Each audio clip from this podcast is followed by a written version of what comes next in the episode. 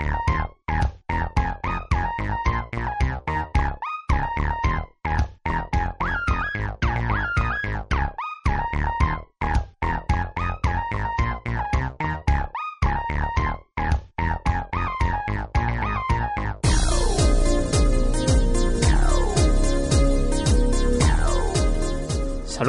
A todo el mundo. Esto es el podcast Equilateral, donde hablamos de juegos indies y sus moviditas, como también hacemos en la web equilateral.es. Yo soy John, una vez más, y a mi lado está Manu, Manudón, que otra vez más nos volvemos a quedar solitos en el podcast. ¿Qué tal, Manu? Pues nada, muy bien, aquí acompañándote para que no lo grabes solo. que podría hacerlo, pero sería bastante aburrido y poco interesante y nadie quiere eso. Te preguntaría si por donde tú estás hace calor, pero sé perfectamente que sí porque estamos los dos en el mismo sitio, que es en Sevilla, a.k.a. Mordor. Sí, ahora mismo estoy aquí con el ventilador a tope. Si se escucha me da un poco igual porque no, quiero morirme, no quiero asarme. Y... De hecho, ah, ahora lo acabo de encender yo porque lo había apagado por si a lo mejor se escuchaba mucho, pero es que intolerable el calor que hace. No son condiciones para grabar un poco, la verdad. Aquí un 30 de junio sin ventilador no se puede. Ya con ventilador se está mal. está esto, esto literalmente no está pagado, pero lo hacemos. en fin, que bueno, pues ya hablamos el programa pasado de, de la noticia, del librito. Y volvemos con normalidad pues a hablar de, del resto de menesteres que nos atañen que vienen siendo pues juegos indies y demás que hayamos visto por ahí, que estén en desarrollo, que estemos jugando, que hayan salido hace poco, de todo, vaya. Pero antes, como siempre, pues, pues vamos a soltarnos un poco y hablar de, más cositas. Porque, por ejemplo, le voy a preguntar a Manu a qué está jugando, pero sé muy bien lo que me va a decir. ¿Qué estás jugando, Manu? A Zelda, muy bien dicho porque tú me lo dejaste, así que eh, estoy ahí dándole a saquísimo al Breath of the Wild me está flipando. Es. O sea, tío, es como el mejor juego del mundo. Ahora mismo, para mí, la verdad. Eh, sabía, sabía que te iba a encantar, la verdad, porque sé, sé que tú eres mucho de perderte por, por Skyrim, por, por Fallout, por el Red Dead, sobre todo también me contaste. Y, el Zelda es un juego muy de perderse, muy de hacer el gilipollas por ahí, encontrarse cuatro semillas de colo y ya olvidarte de para dónde estaba yendo. Totalmente. Es que estuve viendo cuando me dijiste que me lo ibas a dejar y tal, me vi un vídeo de 40 cosas que hacer en, en Breath of the Wild, que muchas eran tonterías, en plan, puedes comer. Pero luego había otras que eran súper raras y rebuscadas. Y digo, esto en cuanto lo tenga, lo voy a probar. Ese vídeo también lo vi yo. Seguro, seguro que y es, y es el. Bueno, que si buscas Breath of the Wild en YouTube, España es el primero que te sale. Y, y, te decía lo típico, después de... Si se está quemando la hierba o algo y tira un trozo de carne, se, se cocina, pero cógelo mm. rápido que si no se quema o algo así, ¿no? Sí, sí, sí, era ese. Es que lo que vi ahí que, que digo, esto a ver si lo, si lo consigo hacer, es que puedes hacerle parry al láser del, del guardián con el escudo y te lo cargas de un golpe. Entonces. Bueno, de un golpe depende del guardián. Los, más tochos, los que tienen varias patas, son de dos o tres parries. Ese es el, ese es el problema, que yo, el primero que me encontré en todo el juego, que era uno que estaba ahí como medio enterrado en, en la tierra, eh, se lo hice, le hice el parry perfecto a la primera, boom, me lo cargué y digo, anda, de puta madre, tío, ya a partir de ahora, cada vez que vea un guardián le hago esto. Y ahora estoy con uno que me he encontrado que va el tío andando por ahí y le he hecho un parry y digo, eh, ya está, ya, lo he matado. Y no, me quedaba todavía más de media vida. Y yo, joder, con lo que me ha costado que se me han roto tres escudos, tío. a, los que tienen las patas les puedes cortar las patas, de hecho, y le, les quitas bastante movilidad. Sí, eso es lo que he visto, porque todavía no. Vamos, ha sido justo ahora antes de empezar a grabar esto. Que no, no he podido matarlo porque estaba ahí. Estaba también como con poca vida. No, en un momento, la verdad, que no era para enfrentarme a un guardia. Pero bueno, eh, me lo he encontrado y lo he intentado y he visto que le tiras flechas al ojo y le puedes cortar patas y tal. Así mm. que bien.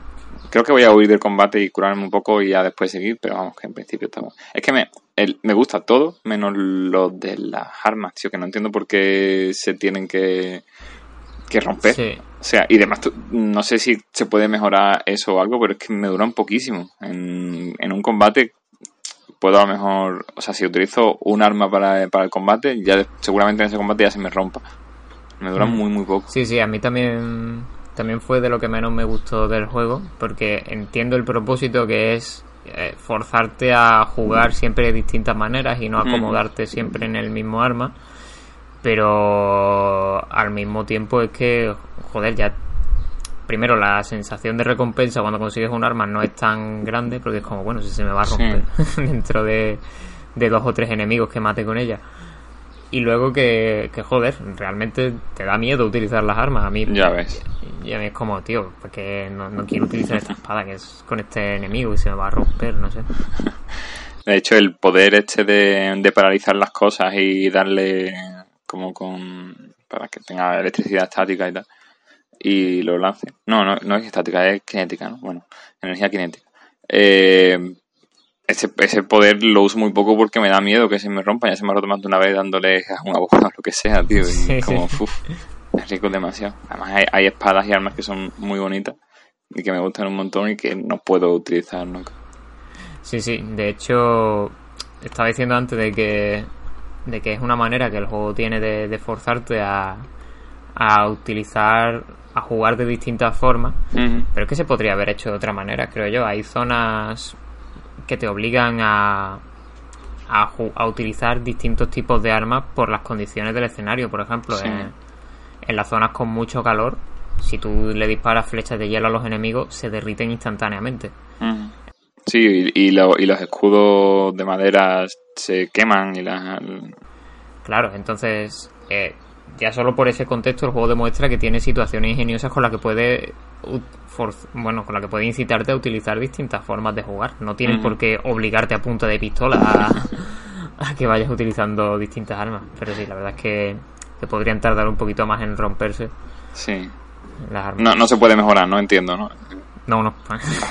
Sí, bueno, hay una forma, pero no, no la decides tú. Quiero decir, más adelante te irás encontrando armas que tienen atributos mejorados. Y uno Mm. de ellos es mayor durabilidad. Ajá. Pero es completamente aleatorio hasta donde yo tengo entendido. Vaya, tú te encuentras el arma y, y el arma te pone a lo mejor más durabilidad. Y tú, guay. Pero tú no puedes ponérselo a un arma que ya tenga. Claro, claro, claro. Pues nada, ajo y agua. ¿Y ya has conseguido matar ya algún centaleón? No, no, no. Me... Bueno, es que solo me he enfrentado todavía al primero. Al que tienes que... Bueno, en el primero en verdad digo en mi partida, porque supongo que cada uno... Yo me he enfrentado al que tienes que recoger las flechas de, de electricidad. Eh, y vamos, me he enfrentado. Vi que no le hacía nada y ya el resto lo hice en plan sigilo porque sabía que me iba a matar y ni siquiera he intentado enfrentarme. Es que realmente casi no combato nunca, tío. Estoy siempre o si tengo que limpiar una zona de enemigos por que el juego me lo pida contextualmente, pues lo hago y tal. Pero si puedo evitar enfrentamientos, lo hago, o sea, no. Me gusta más ir por ahí dando vueltas y escalando y, yo qué sé, intentando hacer cosas, cosas con el propio mundo que antes que estar luchando con el, con el enemigo. No me, no es lo que más me gusta, vamos. Sí, yo lo que hacía también era sobre todo explorar, pero llega un punto en el que te empiezan a salir muchas pruebas heroicas, que no sé si has hecho alguna, y que muchas de esas pruebas pues requieren, lógicamente, cruzar un camino que está lleno de monstruos y tienes que apañártelas para cargártelos de manera ingeniosa y demás. No sé si has jugado alguna vez alguna, pero son para mí de las mejores cosas del juego, la- las pruebas. Creo, creo que no, creo que todavía no he hecho ninguno.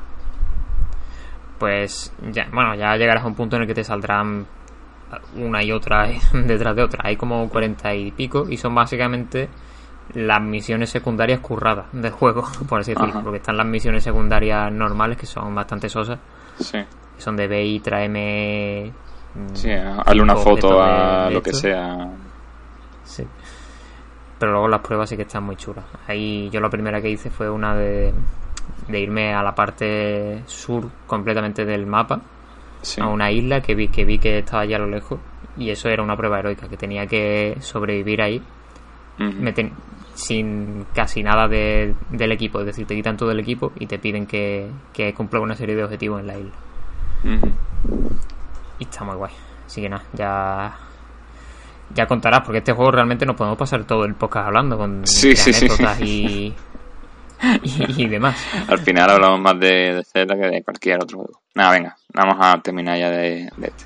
eh, Pero de esta sección. juegazo y- Dime qué qué es lo que estás jugando tú. anda. y de las mejores cosas que he jugado. Y nada, yo a qué estoy jugando, pues debería estar jugando al Red Dead Redemption 2, que me lo has dejado tú. Sí, pero todavía no, no lo he empezado porque me, de momento me da miedo que dure tanto. Pero pero lo, lo empezaré, vaya. Que, que, que, raro suena esto, ¿no? De dejarnos juegos también un poco, porque es como muy de, de hace muchos años. de, los de, de los 90, ¿no? De nos dejamos sí. las- las- los discos. no, sí, pero hemos hecho un intercambio guapo, ¿eh? Ahí, ¿eh? ¿Crees que no? el- por el Zelda, tío. Eh, Tengo entendido que son los dos mejores juegos de mundo abierto que existen, a excepción de. Bueno, te voy a dejar a ti que acabes la frase si quieres. No creo que haga falta y entonces, ¿a qué andas entonces si no has empezado todavía a- con el tercer mejor mundo abierto de- del mundo? Al Splatoon 2, Al Splatoon 2. guapísimo. Mejor que. que el Splatoon 1, supongo, no lo sé, no he jugado al Splatoon 1. no, pero la verdad es que me, está gustando está gustando mucho. Todavía no he conseguido jugar con nadie, eso que tengo amigos que juegan al Splatoon, pero no, no sé, no, no me ha dado por ahí todavía. Y, y la verdad es que está muy chulo. Yo no me atrevía del todo a comprármelo porque digo, bueno, mm, tampoco he jugado tanto, no sé si me va a gustar. Eh, quizás no es mi rollo por aquello de ser un shooter tan tan especialito, ¿no? Que no, bueno, para el que no lo sepa, si hay alguien que no lo sabe, Splatoon no va de matar, sino va de pintar el suelo. Hay un chiste bastante bastante gracioso, aunque está hecho un poco a mala fe, que es que en, en el juego es bastante difícil apuntar, al menos para mí, por, porque ya también es verdad que no estoy acostumbrado a jugar a shooters con mando. Y Danky en un vídeo de Splatoon decía algo así como que los desarrolladores estaban diciendo, joder, qué difícil nos ha salido el apuntado en este juego. Ah, ya sé, se me ha ocurrido una idea. Pues vamos a hacer que en vez de disparar a la gente tenga que dispararle al suelo. y eso es básicamente un poco Splatoon. No, pero está muy guay. La verdad es que lo que viene siendo las guerras territoriales de pintura se, se, recrudecen, se recrudecen bastante en cuanto los dos equipos van avanzando pintando cada uno su lado y llegan a la parte de en medio y ahí aquello ya es una masacre, todo el mundo matándose, eh, gente con los rodillos infiltrándose en la, en la base del enemigo para pintarle todo. Está, está muy chulo y son muy la intensas la- las peleas. a pintarle toda la cara. Eh, el modo historia eh, me lo pasé hace poco y es ¿eh? pasable. la verdad no tiene ideas chulas que sí que es verdad que la mayor queja que suele que suele la gente darle a Splatoon es que las ideas que se utilizan en el modo historia luego casi nunca se utilizan en el multijugador Mm. porque son pues eso fases de plataforma muchas veces un poco de puzzle y sí que es verdad que eso a ver molaría que se aprovecharan más en el multijugador pero también es que con lo frenético que es muchas veces no tiene ni sentido porque las partidas duran literalmente tres minutos es decir en Joder. tres minutos te, te da tiempo a pintar y matar tres o cuatro enemigos y ya Mhm. Pero la verdad es que son muy intensas las partidas desde el minuto uno. Así que es muy colorido todo, por supuesto. Así que guay. De momento me está gustando, o lo estoy disfrutando más de lo que disfruto el Overwatch. Porque no sé, me parece más estimulante el hecho de que si por un casual sientes que te está yendo mal en una partida, pues simplemente puedes irte a una zona que no esté muy pintada y pintarla y ya estás contribuyendo. Y seguramente eso ayude en el último momento a a, a, ganar la partida incluso a subirte la puntuación del equipo y todo. Y es guay. Incluso de hecho Enrique de la web que también juega bastante a Splatoon me dijo que, que incluso si tienes lag tampoco importa mucho porque te pones a disparar al suelo y ya estás contribuyendo. Es un shooter bastante accesible fuera de... Bueno, alejado un también hay poco mucho de... pro por ahí ¿eh? Sí, no, no me, imagino. Pero quiero decir que al final si, si juegas y no sabes controlar bien lo que pasa, también estás, estás disfrutando, estás, estás pasando bien, ¿no? Sí, sobre todo porque es muy satisfactorio ver cómo, cómo lo va llenando todo de pintura. La verdad es que hay, tiene que haber ahí una ciencia en tema de feedback visual y sonoro. Porque también el sonido que hacen las pistolas, las armas cuando pinta, que es muy, muy satisfactorio. y, y la mancha en el suelo que, que, se expande y de repente lo vas cubriendo todo, no sé. Da, a veces da incluso un poco de toque porque te deja un, huequecito ínfimo sin pintar y dices, ay, miren, lo voy a pintar para que no se quede esto aquí todo feo. Y, y mola, y sobre y es más satisfactorio todavía, que es la estrategia óptima, vaya, cuando estás pintando el suelo que tiene ya pintado el enemigo. Que normalmente las partidas al principio suelen ser avanzar pintando lo que puedas, pero tampoco tampoco pararse mucho a pintar toda tu parte del mapa, porque lo más importante es llegar antes que el rival al medio para quitarle terreno. Porque es mucho más valioso el terreno que le quitas al rival que el terreno que es neutral y tú lo pintas. Que eso sirve ya al final de la partida, cuando ves que hay que rascar puntos y no te da mucho tiempo a, irte a la base del rival, pues te pones a pintar sitios vacíos. Y está guay. Y tiene un montón de armas y parece una crítica de videojuego del 95. muchas armas, muchas fases. Tiene personalización de personajes. sí, la personalización de personajes es bastante aleatoria, pero aún así la gente tiene sus truquillos para que le salgan los potenciadores, que las ventajas y todo eso que, quieren para, para mm. según qué arma. Y luego tiene otro modo, que es el, el modo Horda, que aquí se llama Salmon Run, que todavía no lo he jugado con, con nadie con nadie conocido, vaya, solamente he jugado con desconocidos, que está bien. Pero, pero eso, eh, la gracia sobre todo es jugarlo con gente en cooperativo, porque está muy guay, porque va de, de derrotar jefes finales. Y son bastante creativos porque cada jefe final tiene una forma específica de la que tienes que cargártelo, ¿no? Y... Es en plan raid. Eh, ¿Raid? ¿En qué sentido? En plan una raid de, de multijugador. No, es, es, un modo horda, vaya. Tiene, es un escenario circular, cerrado, eh, por el que tú puedes moverte libremente y van viniendo enemigos, cada vez más enemigos por oleadas. Y entre esos enemigos se vienen muchas veces unos unos enemigos especiales, que es lo que yo llamaba antes bosses, que son, que eso, que hay un como ocho diferentes y te sale uno y cada uno tiene una forma específica de cargártelo. Cuando te lo carga, pues sueltan como unas bolitas que tienes que recoger y llevarlas a, a un sitio. Y el objetivo en cada oleada puede llevar tantas bolitas como te piden. Y está guay, está, está bastante guay. Pues eso, el, el Splatoon for Life. Lo que pasa es que ya ha llegado súper tarde porque están los, los eventos estos que hacen de vez en cuando los fines de semana, que son los Splatfest, que básicamente te ponen a elegir entre dos bandos. En plan, ¿te gusta más la tarta o el helado? Y, y durante ese fin de semana, pues los miembros de esos dos bandos pelean entre sí a muerte por suculentos premios. ¿Y qué pasa? Que yo he llegado ya cuando cuando van a celebrar el último Splatfest. Hostias. dos años después. Bueno, me ha dado tiempo a jugar otros dos anteriores que hicieron. El juego me lo compré hace un mes, vaya, o sea que. que tampoco es que, que, me que haya jugado mucho. Y el, el nuevo Splatfest, que básicamente hay un apocalipsis y tienes que elegir si quieres el caos o el orden.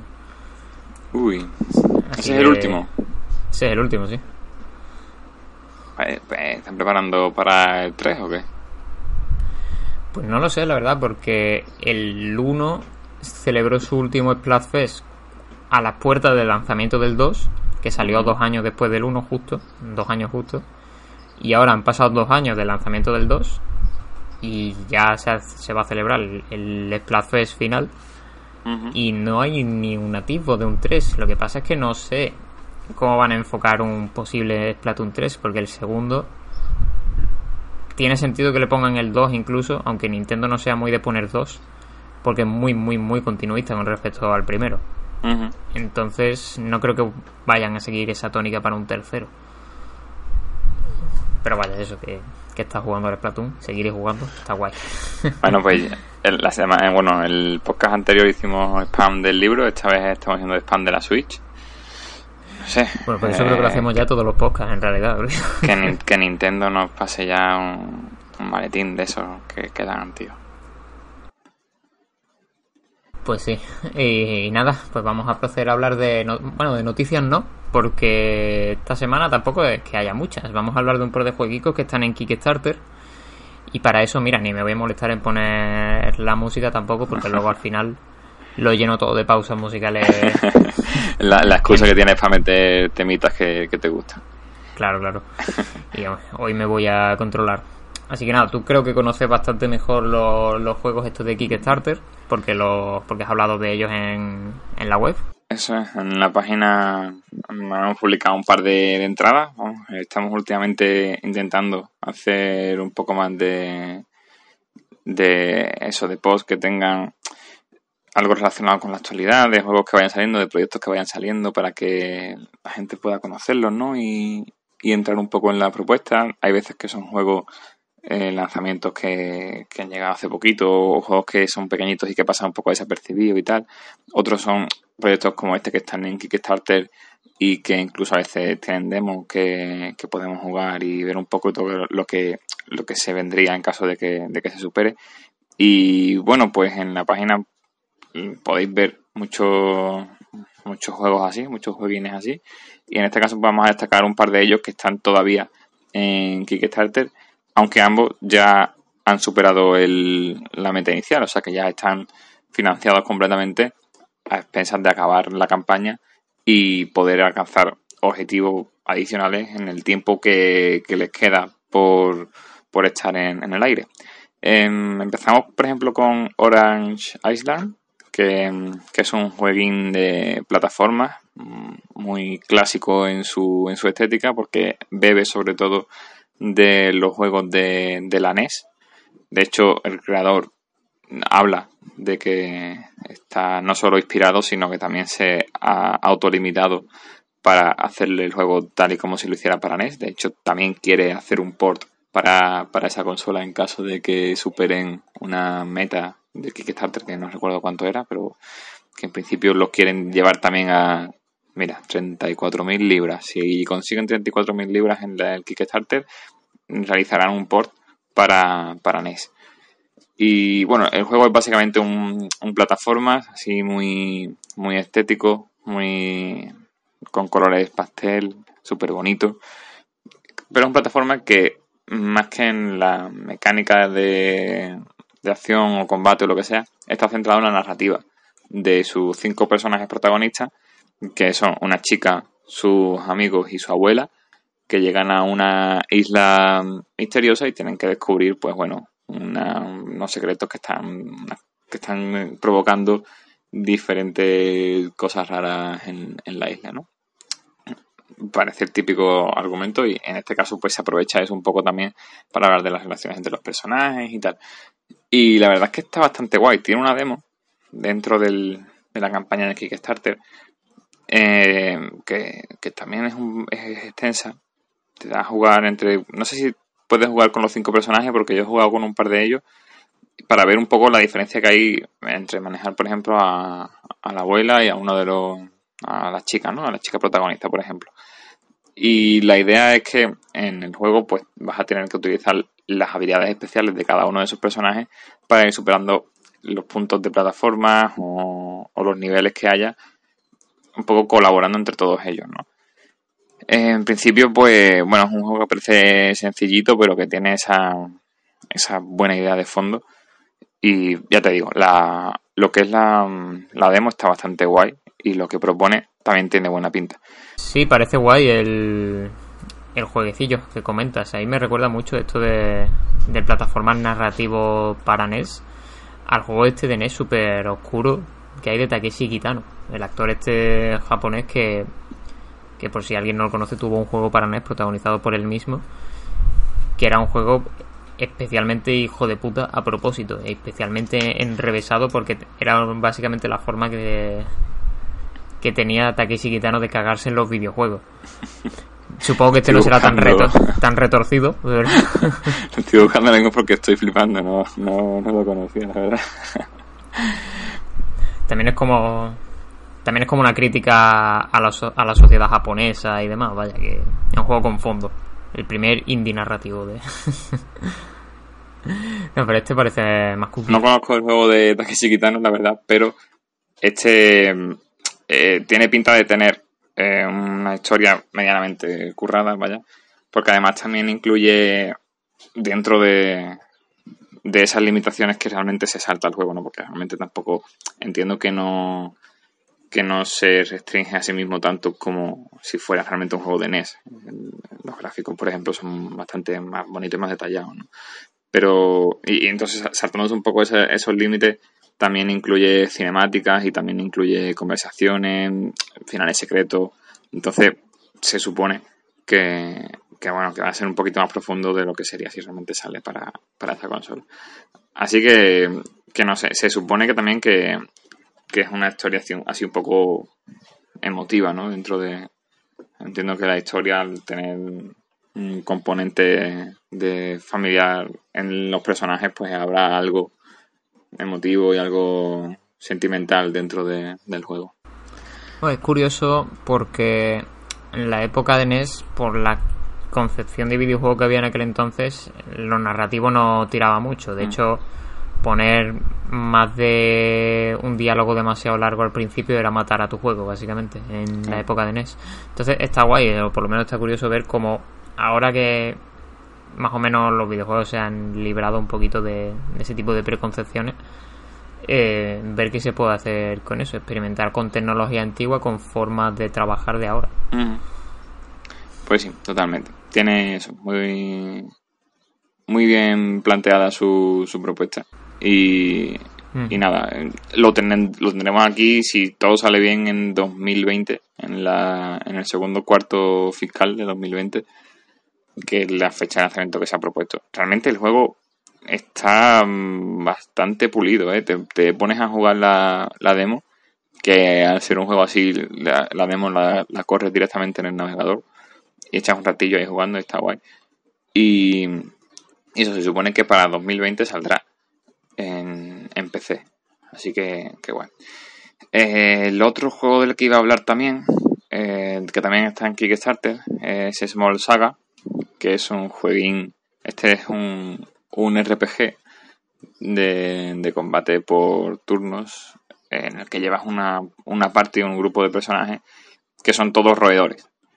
Y son unos roedores que viven en una ciudad que se llama Rodentia, que es una especie de, bueno, eso, de, asentamiento de una población que vive debajo de, de Londres. Es decir, debajo del Londres actual hay una especie de ciudad en la que viven los roedores y tienen su, su propia mitología y su propia estructura social. Vamos, es Ratón Polis, es Ratón Polis, total. Y, Solo que en, realidad Rodentia es como una especie de ciudad de, de la Edad Media. Así que ellos son, son unos personajes así, pues la, típica parte ¿no? de, de RPG. Está el arquero, el paladín, el mago, el bardo. Y, y básicamente lo que ellos hacen durante el juego es salir de su ciudad a la parte más salvaje de, del mundo, que es nuestro, nuestro mundo, el mundo de los humanos, para buscar comida. Son ratones y lo que hacen es salir a su escondrijo para buscar comida. Solo que aquí se narra con toda la épica de un juego RPG por turno, como si fuera un Final Fantasy, un, Dragon Quest o lo que sea. Es súper guay verlo porque al final, al final lo que están haciendo es ver el mundo de los humanos desde la perspectiva de los ratones. Y claro, para ellos, ellos por ejemplo, sus armas son todos objetos cotidianos de nuestros, vaya. Eh, por ejemplo, uno de los protas lleva el mago, los, los hechizos los hace con un mechero. es un mechero y para él es un mechero gigante, pero él lanza hechizos con eso. Eh, otro tiene, pues, no que una navaja, una navaja suiza, es lo que utiliza como, como espada, como mandoble, ¿no? Y todo va en torno a eso y, la verdad es que está bastante guay. Este juego también está en Kickstarter, también lo ha superado ya. pedían 36.000 euros y van por 39.000. Y también tiene una demo. La demo está muy guay, yo la recomiendo mm, para jugar ya porque es prácticamente un prólogo de lo que será la historia mm, que vendrá después en el juego, o al menos se entiende como un prólogo. Entiendo que después cuando salga el juego a lo mejor esa, esa demo es la que, la que funciona al principio como presentación, como introducción, tanto de las mecánicas como de los personajes y, de, y del mundo. Y también es digno de destacar el estilo artístico del juego porque es un, un pixel art, de hecho, de los que nos gusta a nosotros, que, mm, que también eh, utiliza entornos en 3D con sprites en 2D. Entonces, la sensación de profundidad, eso lo hace durante los combates, la sensación de profundidad que tiene está bastante chula, porque los enemigos pues se mueven también en tres dimensiones, pese a ser modelos en dos dimensiones. Y el efecto que da de, a pesar de ser un, un juego de combate por turno, tiene mucha agilidad en su, en su sistema de, de lucha. Y está guay, está guay. Yo lo recomiendo también, al menos echarle uno, tanto a este Small Saga como al Orange Island, que son los dos que son los dos muy buenos juegos que, que están bastante trabajados, según lo que se ve. Y este, por cierto, que no sé, iba a decir la fecha de lanzamiento si la tenía en el Kickstarter, pero mira, sí.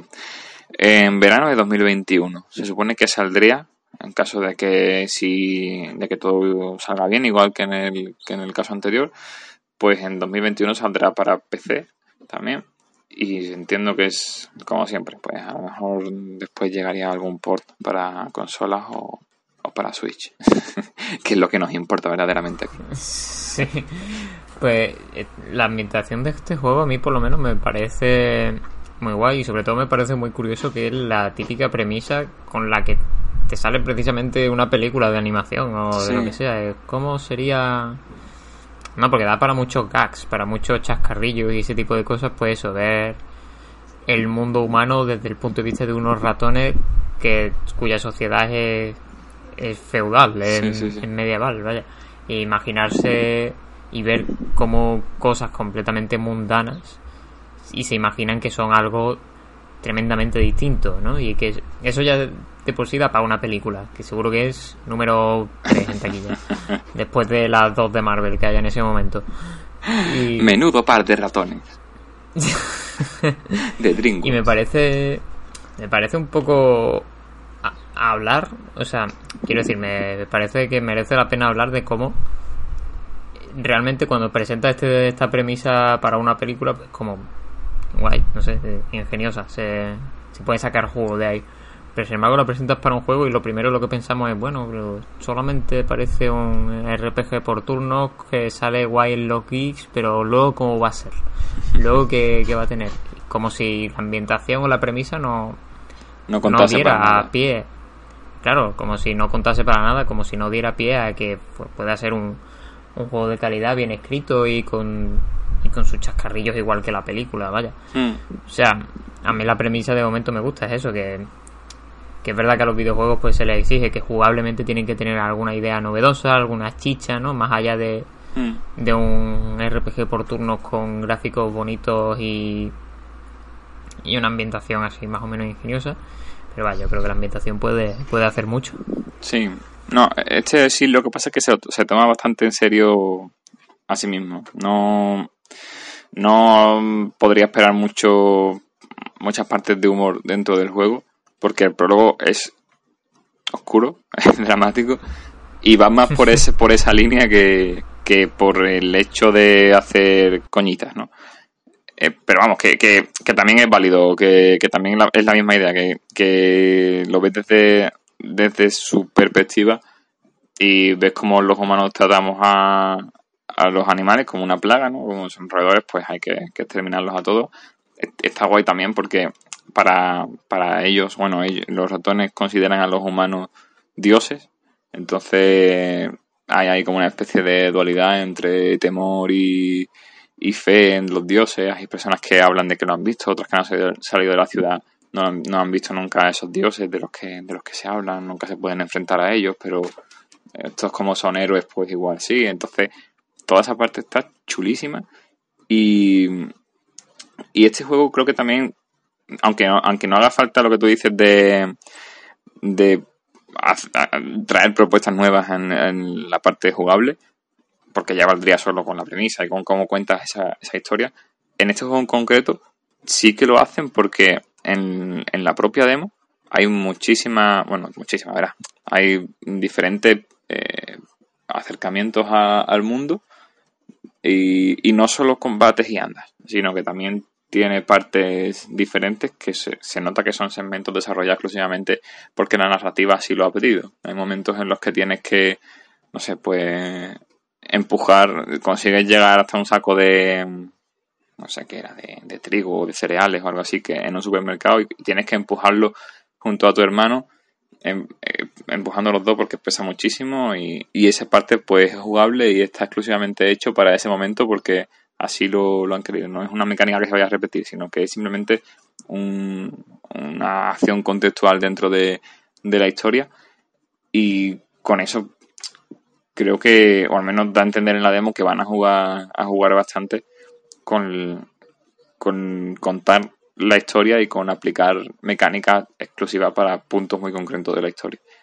Y sabe, sabe muy bien narrar. La demo también sabe, sabe muy bien cómo llevar el tempo de, de lo que está contando y, de, y del relato. Mola, mola. Pues si quieres pasamos ya a hablar de las otras cositas que tenemos. Venga, sí, que bueno, eso, ya tenemos, hemos hablado suficiente de estos dos de juegos de Kickstarter y traíamos otra cosita más para comentar antes de pasar a las críticas de, los jueguines que traemos hoy. Lo único que, como ya he dicho, el verano está suele ser un páramo algo desierto en, en tema de noticias, no en tema de lanzamientos, eh, como vais a, comprobar ahora. Pero vaya, es, hoy es, ahora mismo es época, como todos los años por esta fecha, de las rebajas de Steam. Que yo personalmente hace ya un par de años que no le sigo mucho la pista porque antes, con lo que hablábamos antes de grabar, era una especie de, de evento, ¿no? Todo el mundo se reunía para las rebajas de Steam, para pillar juegos bien de precio, pero ahora como, como realmente hay tantas tiendas y tantas rebajas todo el resto del año y Steam y las de Steam ya no son tan espectaculares, vaya, porque se conoce que han subido los precios, pues como que ha perdido un poquito de, de fuelle, pero sí que ha habido polemiquita esta vez, ¿no? Al parecer. Sí, eh, básicamente mm, bueno, como sabéis, como sabe todo el mundo que escucha el podcast, eh, Steam en, durante las rebajas, por el, por lo que hablábamos de convertirse en un evento, no solo baja los precios, sino que también crea pequeños juegos o pequeños actos promocionales para que la gente entre más en la tienda y esté todos los días ahí refrescando para al final comprar. Este año ha hecho, ha organizado un juego en el que si participabas te podías llevar un juego de la lista de deseados que tuvieras en Steam. Em, la gente estaba participando, tal y cual. ¿Qué pasa? Que eso está afectando o ha afectado negativamente a los desarrolladores más pequeños porque los usuarios de Steam lo que hacían, pues, para ganar un juego, si conseguían ganar el, concurso, el juego este, em, en vez de llevarse de regalo un juego pequeñito que costase 2 o 3 euros, pues ponían quitaban de la lista de deseados todos los juegos pequeños, los juegos indie más baratos, y ponían los más top, los más caros o las ediciones más especiales de su juego preferido, lo que sea. Entonces esto ha afectado negativamente a los creadores de los juegos indies porque de repente han visto cómo sus juegos desaparecían en centenares de, listas de deseados. Eso afecta también negativamente a, las estadísticas del juego, por lo que sea, por, el algoritmo interno de Steam. Al final eso es negativo para ellos. De repente ves que tu juego, eh, esto lo puedes ver tú en, el portal de tu juego que has subido a Steam, pues puedes ver diferentes, diferentes numeritos de ventas, de, no sé, de horas de juego y tal y cual, y también del cuánto, en cuántas listas de deseados está tu juego, o cuántas personas han añadido tu juego a la lista de deseados. Y ellos empezaron a ver durante la semana pasada que en ese número era negativo, y negativo en, como digo, en centenares, en plan, menos 500 listas. Significa que te están eliminando de las listas, no porque lo estén comprando, sino por eso, porque los usuarios, pues, eh, por una parte, es lógico, querían llevarse el juego más caros, que son los que en un momento dado pues te cuestan más trabajo ahorrar para, conseguirlo o desembolsar ese dinero para, para jugar a, a un triple A que acaba de salir y que cuesta 70, 80 pavos, ¿no? Em, claro, Steam salió a los dos o tres días a decir que no hacía falta que hicieran eso los jugadores, eh, que, que, para conseguir el premio más gordo de su lista de deseados no hacía falta que eliminasen los más pequeños, sino que simplemente con ordenarlo por prioridad, en caso de que consiguieras ganar el concurso de, de la página, pues simplemente te ibas a llevar el primero o el segundo.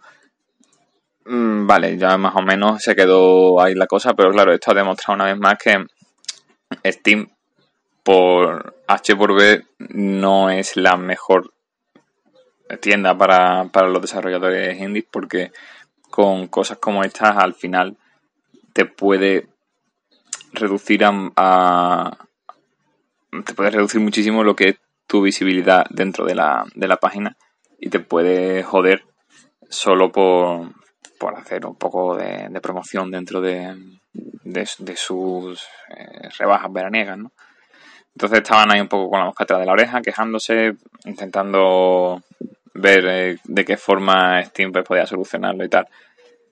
Pero vamos, básicamente esta polemiquita lo que hace es eso, dejar un poco más claro que, que cuando estás en Steam no estás eh, protegido de, de, nada, que incluso la propia, la propia tienda te puede acarrear cosas negativas a tu, a tu proyecto, ¿no? Entonces, bueno. Sí, eh, el tema de Valve, cada vez que surge algo con Steam, es que se explica poco y mal mm. en, y que las medidas que toma tampoco es que sean realmente eh, muy positivas para el desarrollador, sino que deja siempre las herramientas en manos de los usuarios, pero luego le explica mal a los usuarios esas herramientas. No, yo, creo sobre todo que en este caso, eh, a ver, tú, tú como, como Val, tú sabes que eso va a pasar. O sea, sabes que en cuanto tú le digas que a los jugadores que pueden ganar un videojuego de su lista de deseados, sabes que van a quitar o que van a hacer lo que sea por ganar los, los más gordos. Es normal. Entonces, deberían haberlo previsto porque saben que van a quitar juegos indies y que ellos mismos son los que tienen en cuenta el número de listas de deseados. Seguramente a los desarrolladores, si no le, si, si no le contase para nada a nivel algorítmico, les daría exactamente igual cuánta gente eh, tiene su juego en lista de deseados. Pero ellos siempre eh, lo piden, insisten en que, en que incluyamos los juegos en lista de deseados porque eso tendrá algún efecto a, nivel interno dentro de la plataforma. Joder, pues no, no hagas no hagas con una cosa que supuestamente es buena, que es una fiesta, que es un evento, que son las rebajas, que todo el mundo hace a tienda para comprar, no hagas que eso perjudique a, a, los juegos más pequeñitos, por el hecho de ser baratos o lo que sea, ¿sabes? O por el hecho de, de ser más desconocidos o, o, menos jugosos que, yo qué sé, que, que juego hay ahora así top. en plan, que va a decir el Red Dead Redemption, pero ese no está en PC, así que... no sé, el juego más grande que, nos podamos imaginar para, para ordenador. Evidentemente todo el mundo lo va a querer y lo va a poner en el primero y va a quitar, eh, yo sé, el My Pedro, ¿sabes? Pues prevé un poco, un poco eso, ¿no? Sí, no, sí, por parte del consumidor es hasta una técnica, una táctica ingeniosa, pero de nuevo, es que no se no se ha explicado bien lo de la prioridad, se ha explicado mm. ya a posteriori, cuando ya el daño ya, ya, está hecho. Y es de nuevo Steam un poco lavándose las manos siempre, pero. Mm. Pero bueno, en fin, eh, hay más hay más tiendas y hay más rebajas. Y con esto no, no, no estamos hablando de la Epic Store precisamente. Por no entrar aquí en, en, en la guerra clásica que hay ya que se viene extendiendo desde principios de año. Si no hablamos de, por supuesto, de itch.io, tienda indie por excelencia, en la que también suele haber rebajas bastante jugosas por estas fechas, si no me equivoco. Sí, ahora mismo estoy viendo y hay un pack, bueno, el pack ya acabó, el pack de que, se, que tenían como mm, nueve, o no eran seis juegos, me parece, por nueve euros y está bastante bien. Incluían el Super Hot, el juego este de las ranas detectives y está bastante bien el paquete. Y además hay rebajas normales y corrientes, de, también bastante jugosas dentro de, su propia tienda.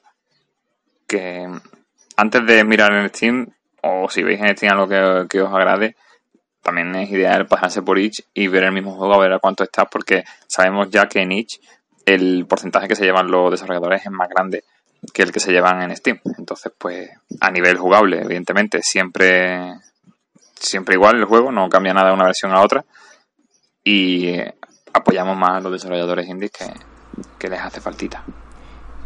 Y de hecho, si lo que te si lo que te preocupa es precisamente no tener ese juego en tu en tu biblioteca de Steam, pues yo qué sé, para para tener logros, para tener foros de la comunidad y todo eso, no te preocupes porque incluso si hablando ya, ya directamente al al oyente en plan comercial, ¿no?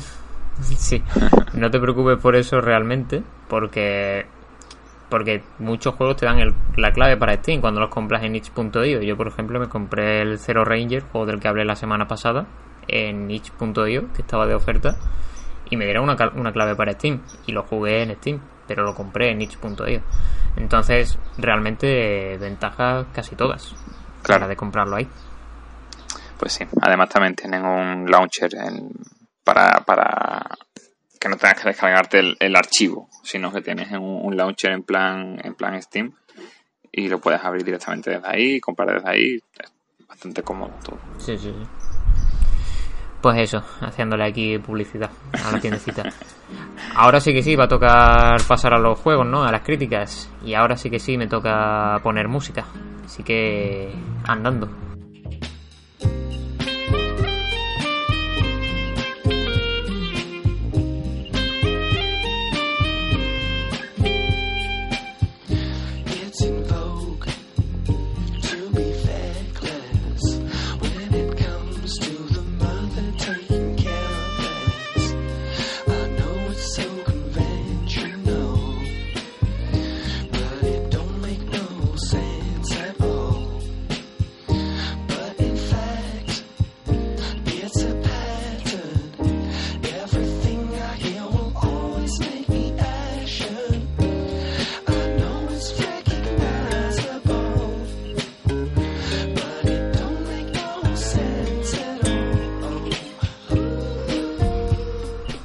Volvemos con la sección de las críticas de juegos indies que han estado saliendo estas últimas semanas, estos últimos días.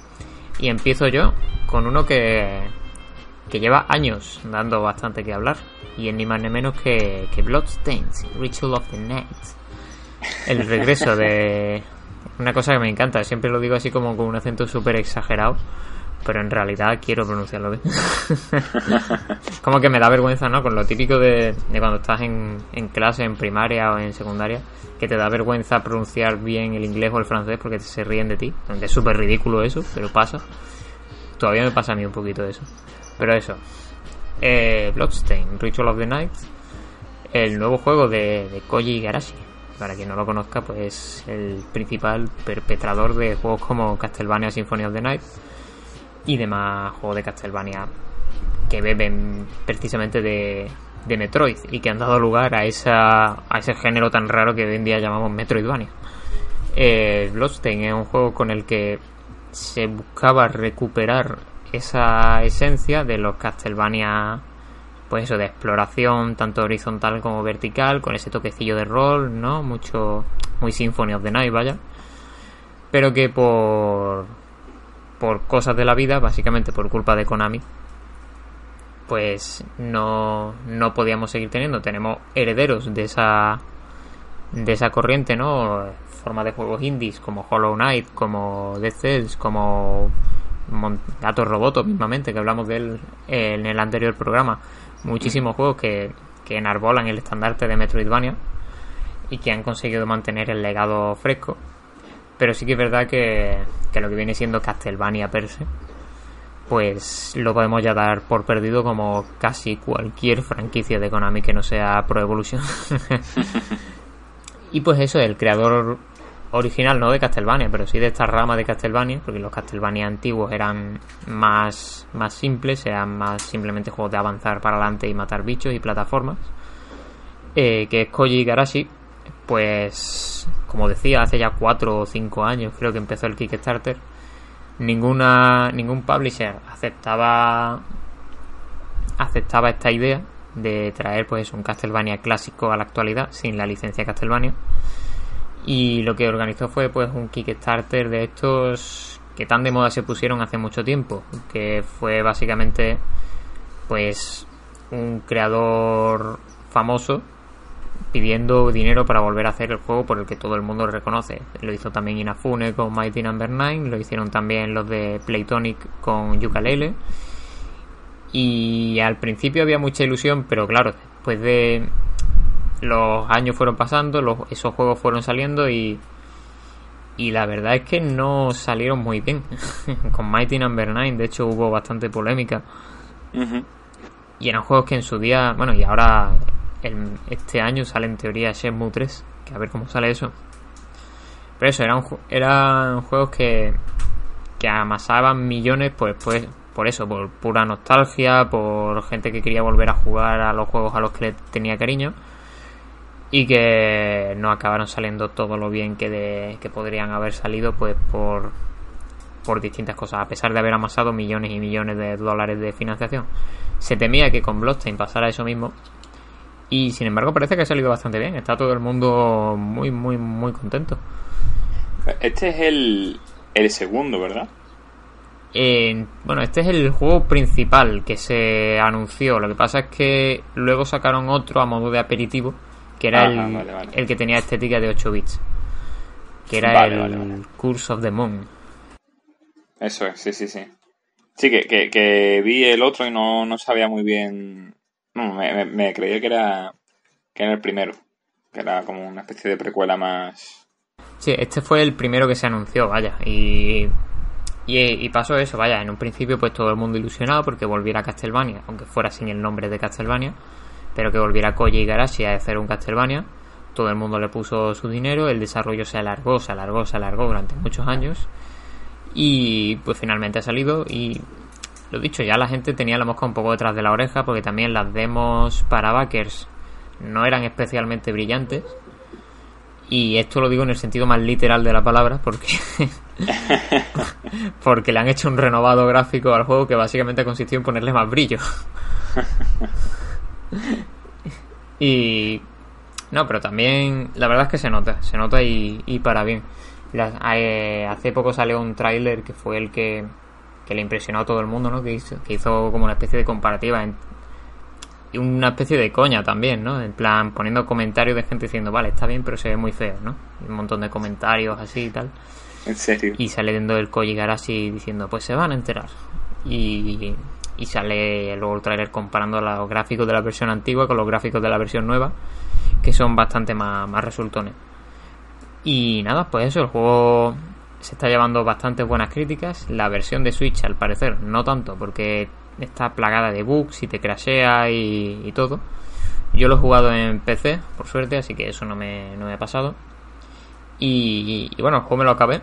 Me lo acabé hace tres días, puede ser y me gustó, pero creo que me falta ese punto de romanticismo de haber sido fan de Castlevania para poder apreciarlo apreciarlo bien. Quiero decir, me parecía un, un Metroidvania mm, sólido. Eh, ¿no? Eh, tiene el mapa es inmenso, tiene muchísimos secretos, eh, hay un, un sentido de la progresión muy marcado que lo, que es esta típica mano invisible que se habla tanto, ¿no? De, que el juego te da como una ilusión de libertad, pero realmente te está guiando para que sigas una ruta prefijada. Y, y eso, y tiene. Es un juego que además le añade el apartado este de medio de rol, que nunca vi que especialmente casara mucho con este tipo de juegos, pues la verdad es que lo incluye bien con sus atributos, con sus distintos equipamientos, sus distintas armas, etcétera. Y bueno, va subiendo de nivel, obviamente, como en el Symphony of the Night. Y es eso, a mí me ha parecido bastante competente, con, salvando algunas algunas cosillas, ¿no? Hay partes de la progresión que no me parecen que estén muy bien muy bien planteadas, ¿no? Hay muchas veces que el juego, por ejemplo, al principio te atosiga muchísimo, dándote montones y montones de armas y montones y montones de hechizos, sin darte tampoco un contexto propicio en el que utilizarlo. Simplemente toma, cada pilla todas estas magias, todas estas armas y utilízalo como a ti te venga en gana. Y yo, pues bueno, pues, pues yo qué sé, pues utilizo la que la que tenga más daño o, la magia con la que con la que me sienta más cómodo. Luego sí que es eso, que vas avanzando, vas mejorando distintas magias, vas acostumbrándote a las armas, porque también vas desbloqueando como técnicas y combos y demás. Y ya como que vas haciendo tu propio estilo de juego, pero al principio te atiborra de, de opciones y es como, bueno, ¿y aquí qué hago? Y otras veces que, bueno, el juego se basa en los poderes que utiliza la protagonista, se basan en fragmentos que recoge de enemigos derrotados. Y, muchas y hay alguna que otra vez en la que la habilidad que necesitas para pasar por un sitio te la tiene que dar un enemigo masilla cualquiera por ahí. Y ahí, a lo mejor tú lo has matado dos o tres veces y no te ha dado el objeto y entonces tú no tienes ni idea de que ese enemigo te tiene que dar el objeto con el que puedes pasar por ahí. O sea, te tiene ah, que ¿Lo hace aleatoriamente o...? Tiene drops aleatorios, a ver, no son especialmente raros, cada 2x3 te están dando fragmentos nuevos, pero que puede pasar, que a mí me pasó, de hecho, que había una parte que había que ir bajo agua y, eh, yo no tenía la habilidad para ir bajo agua. Entonces, eh, esa habilidad se conseguía matando a uno de los enemigos que había por ahí por la zona. Yo maté a un par, no me dio ese fragmento, ese poder, y entonces pues yo seguí buscando y no sabía por dónde ir. Entonces luego dio la casualidad que el tercero que maté me lo dio. Y yo, coño, ahora puedo, ahora puedo ir bajo agua. Entonces, está, eso pasa poquísimas veces, vaya, normalmente está bien planteado, pero sí que es verdad que hay muy poca diferenciación entre qué, qué habilidades son útiles para avanzar y qué habilidades son útiles más para el combate que otra cosa. ¿Sabes? Pero bueno, el, por lo demás está bien. Vaya, lo principal que le veo es eso, que me parece un juego inteligente con cómo está planteado. Todos los Metroidvania en cierta medida lo son. Al que al que bueno, que tampoco le he visto nada que, sobresalga, ¿no? Que ninguna excelencia que, visto, que haya visto que no tengan otros juegos. Porque tampoco es lo que busca. Es un juego que precisamente busca recordarte a otros juegos. Entonces no quiere pasarse de, listo añadiendo cosas especialmente rompedoras, y es comprensible, vaya. La gente ha puesto el dinero porque quiere jugar a un Castlevania, no porque quiere jugar a, a otra cosa. Así que eso, mi, por eso a mí me falta ese, ese factor romántico. Yo Castlevania no he jugado prácticamente ninguno. Así que no, no puedo hablar con propiedad de distintas referencias, distintas influencias, ni de la filosofía de diseño del, del Igarashi. Pero vaya, un Metroidvania que se reconocer y que y que y que es decente, vale. no sé yo si, si es muy bueno eso, ¿eh? decir que, que es decente. Sí, es que no, no, no es atractivo, ¿eh? Ese, como como punchline en, en la portada es decente, equilateral. Es que, claro, es que todo el. Todo la emoción que hay alrededor del juego que estoy viendo es precisamente porque ha resultado que, que recoge bien el espíritu de Castlevania, cosa que Mighty Number 9 mm. no hacía con Mega Man y, o cosa que Yooka-Laylee no hacía con Banjo Kazooie. Y claro, yo que no he jugado a ningún Castlevania, pues no sé, vi un, un tuit de, de Jorge Fuentes, compañero Yoyostar en Twitter, que decía que, que al jugarlo se sentía como en casa. Y claro, creo que eso es un factor bastante importante a la hora de, de alabar este juego, que como ya he dicho, no busca otra cosa que esa. Y yo no puedo sentirme como en casa, porque no he estado nunca en esa casa, ¿no? Entonces, yo soy un invitado que, bueno, disfruta de la estancia, pero que, que cuando toca irse, pues pasa otra cosa. Y ya está. Y bueno, el, es eso básicamente. Tampoco puedo hablar con más propiedad de él. No, es un juego que me atrevería a analizar porque tampoco creo que sea la persona adecuada para ello. Hay mucha más gente, mucho más fan de Castlevania que, pueden dedicarse a ello bastante mejor que yo. Pero vaya, eh, cosas que sí que puedo hablar. Por ejemplo, lo que hablaba antes de la progresión más o menos lineal. Sí que creo que los Metroidvania han evolucionado un poco para no tener que ser precisamente así tan estrictos, vaya. Aunque tampoco me he puesto a explorar y a experimentar con los límites de las posibilidades que te ofrece el juego. Pero vaya, teniendo juegos como Hollow Knight, que sí que es verdad que hace poco criticaba que, que, era muy fácil perderse y demás, pero la parte buena que tiene Hollow Knight es que hay muchísimas rutas desde el principio. Y eso creo que casa bastante mejor con el espíritu de lo que es un Metroidvania que simplemente pues darte esa ilusión de libertad pero que realmente tienes que seguir un camino prefijado que es ve a este sitio, coge este objeto, ahora puedes ir por esta puerta, en esta puerta coge otro objeto que puedes ir por otra que te habías dejado.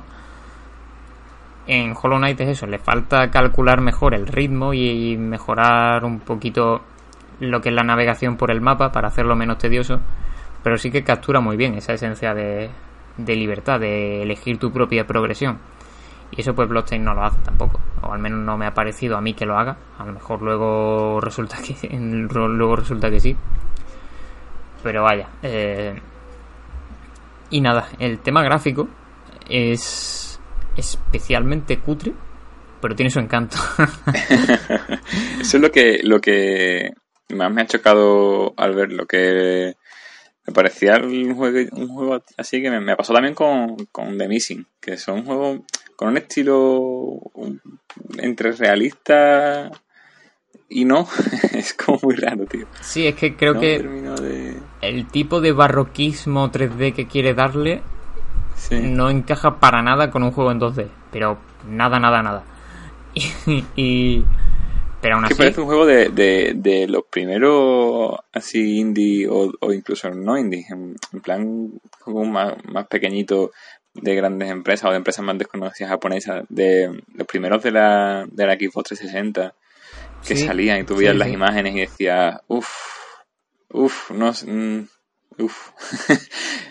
Vamos a ver, a ver qué pasa. Sí, a ver, yo es que creo que el, el juego en todo, en general, tiene un espíritu un poquillo cheesy, un poquillo de serie B en el argumento, que el argumento es bueno, más simple que una patata.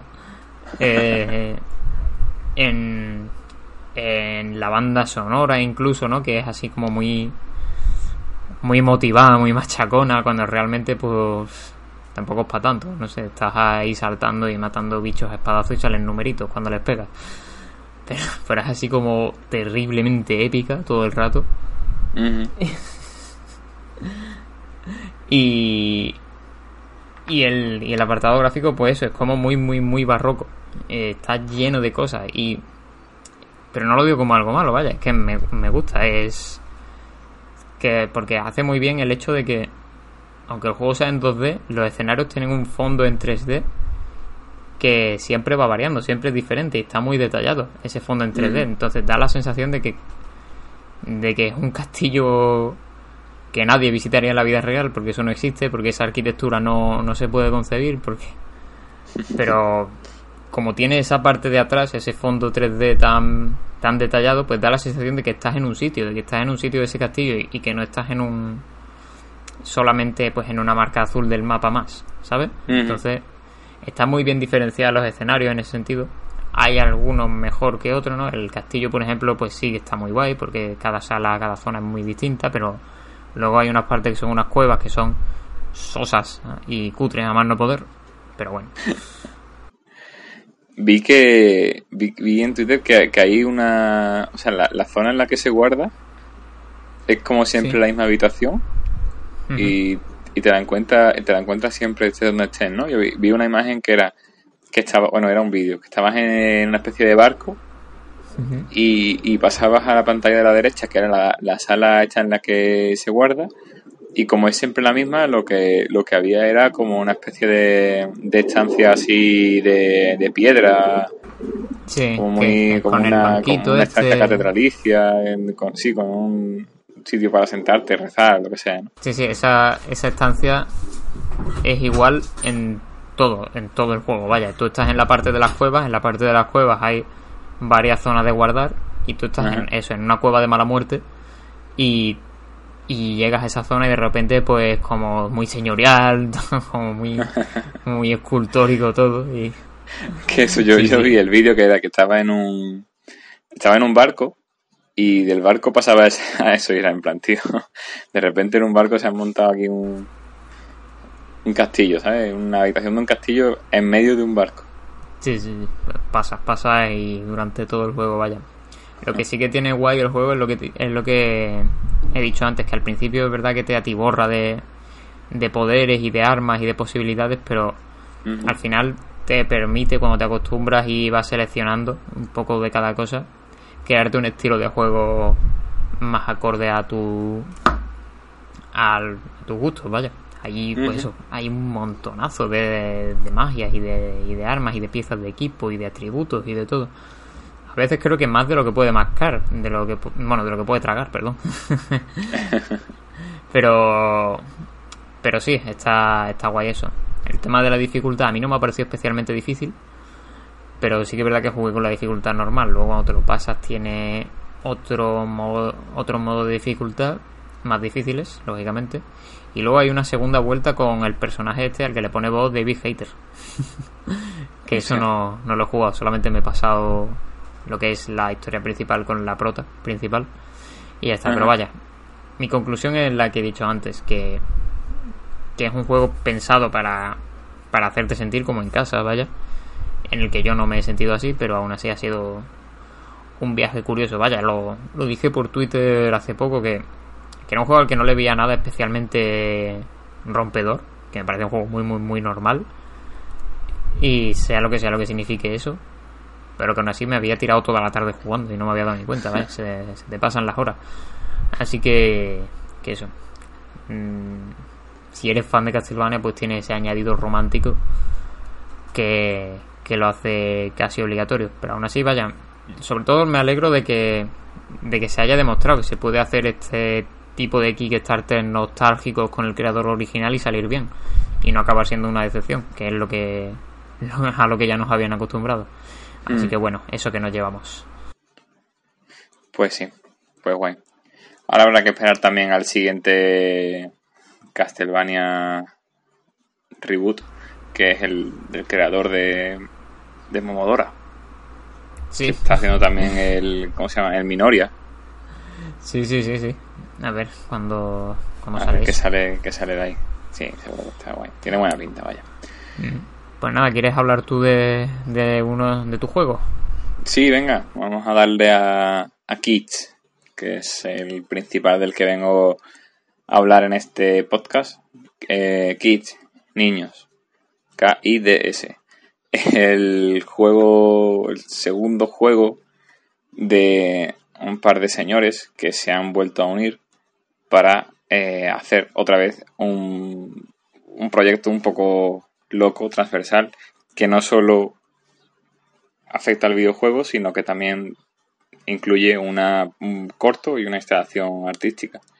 Son Michael Frey y Mario von Rickenbach, seguro que no lo he dicho bien este apellido, pero eh, son los creadores de Plug and Play, un juego que también era así un tanto extravagante o diferente a lo que estábamos acostumbrados a ver en videojuegos. El juego este en el que había personas con cabeza de enchufe y uno era macho y otros y otros eran hembras y iba todo el juego estaba relacionado con eso, ¿no?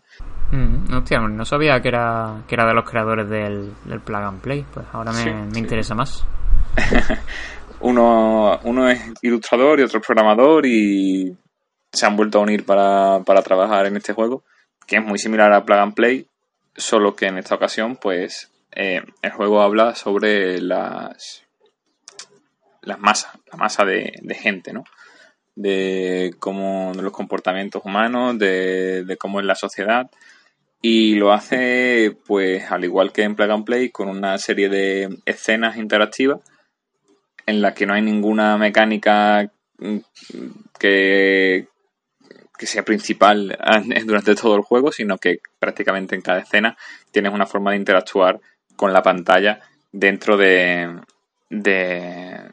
Básicamente, el juego lo que propone es que tú como jugador acciones o, te enfrentes a o, o, formes parte de la a ver cómo, lo explico sin, sin liarla mucho. Básicamente es como interactúas tú como jugador con la masa que estás viendo en la pantalla.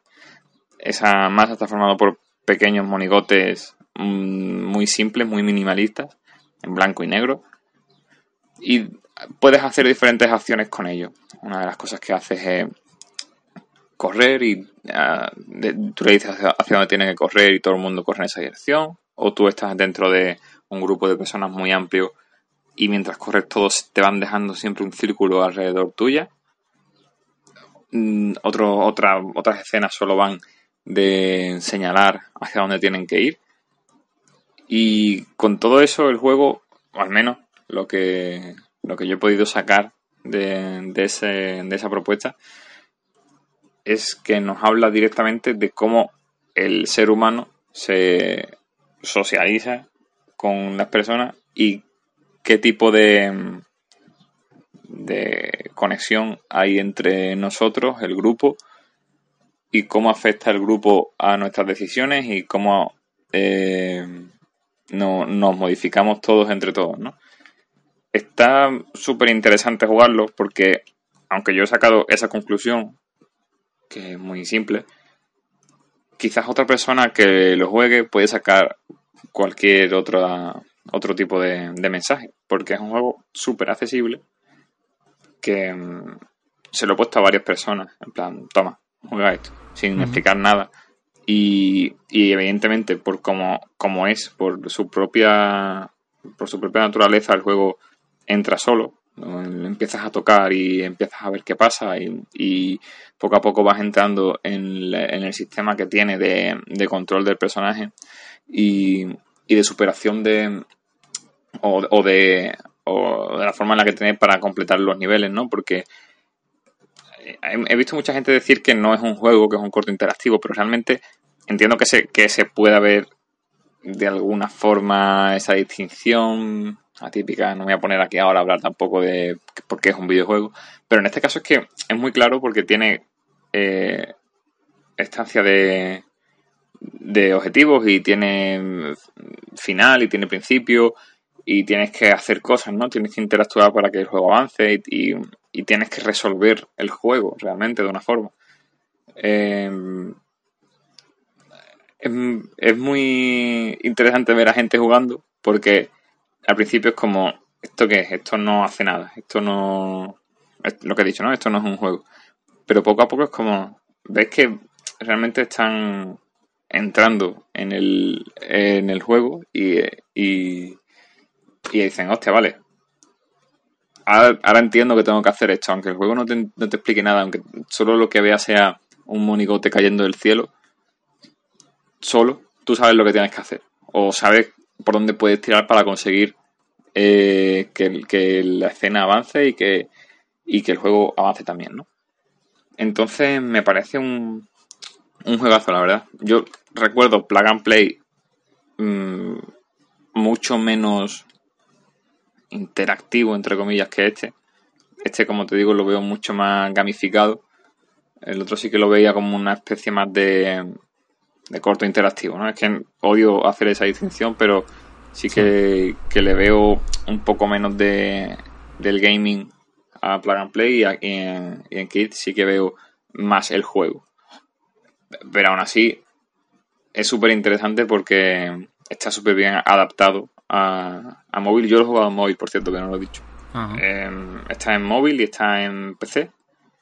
Pero vamos, que yo creo que lo ideal es jugarlo en, dispositivos táctiles porque controlas al. o cuando tocas puedes sentir mejor eh, lo que ocurre dentro del juego que si es con el ratón, ¿verdad? se puede jugar perfectamente con el ratón, pero creo que es mucho mejor hacer esa, ese contacto inicial con el juego directamente con los controles táctiles, ¿no? Sí, te entiendo. O sea, Plug and Play se nutría mucho de eso, de, de la relación esa más física producida por el control táctil que producía mm. entre, entre tú y el juego, que básicamente era un juego que hablaba de las relaciones físicas y físicas y, emocionales, por supuesto. Y entonces, pues, esa, esa unión, ese cómo se manejaba todo a través de, pues, un simple tocar en la pantalla o mover un, un monigote de un lado a, de un lado a otro, de hacer que un cable de un enchufe se, se enchufe, valga la redundancia, eh, se nutría mucho, vaya, de que todo fuera una experiencia táctil. No, si lo controlabas con un ratón, que yo lo juego de las dos maneras, hmm. como que notabas que había una especie de barrera interpuesta, ¿no? Como que como que sí, vale, entiendo lo que el juego me quiere decir, pero es, es más íntimo con el control para el que está pensado. Y este imagino que es igual, ¿no? Sí, sí, sí, totalmente. Además que en este caso, eh, como no solo controlas a, bueno, no es que controles a un personaje ni nada, sino que en, la, en lo que es el escenario no suele haber solo un monigote, sino que, como evidentemente el juego va sobre la masa, suele haber un grupo enorme de, de muñecos. Entonces, es muy satisfactorio el propio hecho de, de jugar y de, y de incidir en esa masa, porque ves cómo corren todos, los sonidos que hacen son súper graciosos y, el juego está totalmente en silencio, a excepción de los efectos de sonido, de, de los golpes de, de cómo andan, o a veces que bueno, cuando caen los, los muñecos también hacen un sonido como súper super crudo, súper eh, físico, ¿no? Tú lo, lo escuchas y, joder, eso ha dolido, ¿no? y a pesar de que, de que son monigotes, ¿no? Que son eh, pequeños, pequeños dibujos. Eh, y eso es lo que decía, que es muy satisfactorio poder hacer interacciones con, con, ese mundo que está plagado de, de muñequitos. De hecho, hay una, mm. hay una escena que es que lo, que, lo que he dicho antes, ¿no? Una, toda la pantalla llena de, de muñecos, de, de hombrecillos, y tú vas controlando a uno, que, tú puedes moverlo con el dedo, ¿no? hacia donde pongas el dedo será hacia donde él corra. Y todos se apartan, todos le dejan siempre como un hueco, un, círculo a su alrededor, ¿no? Como un corrito.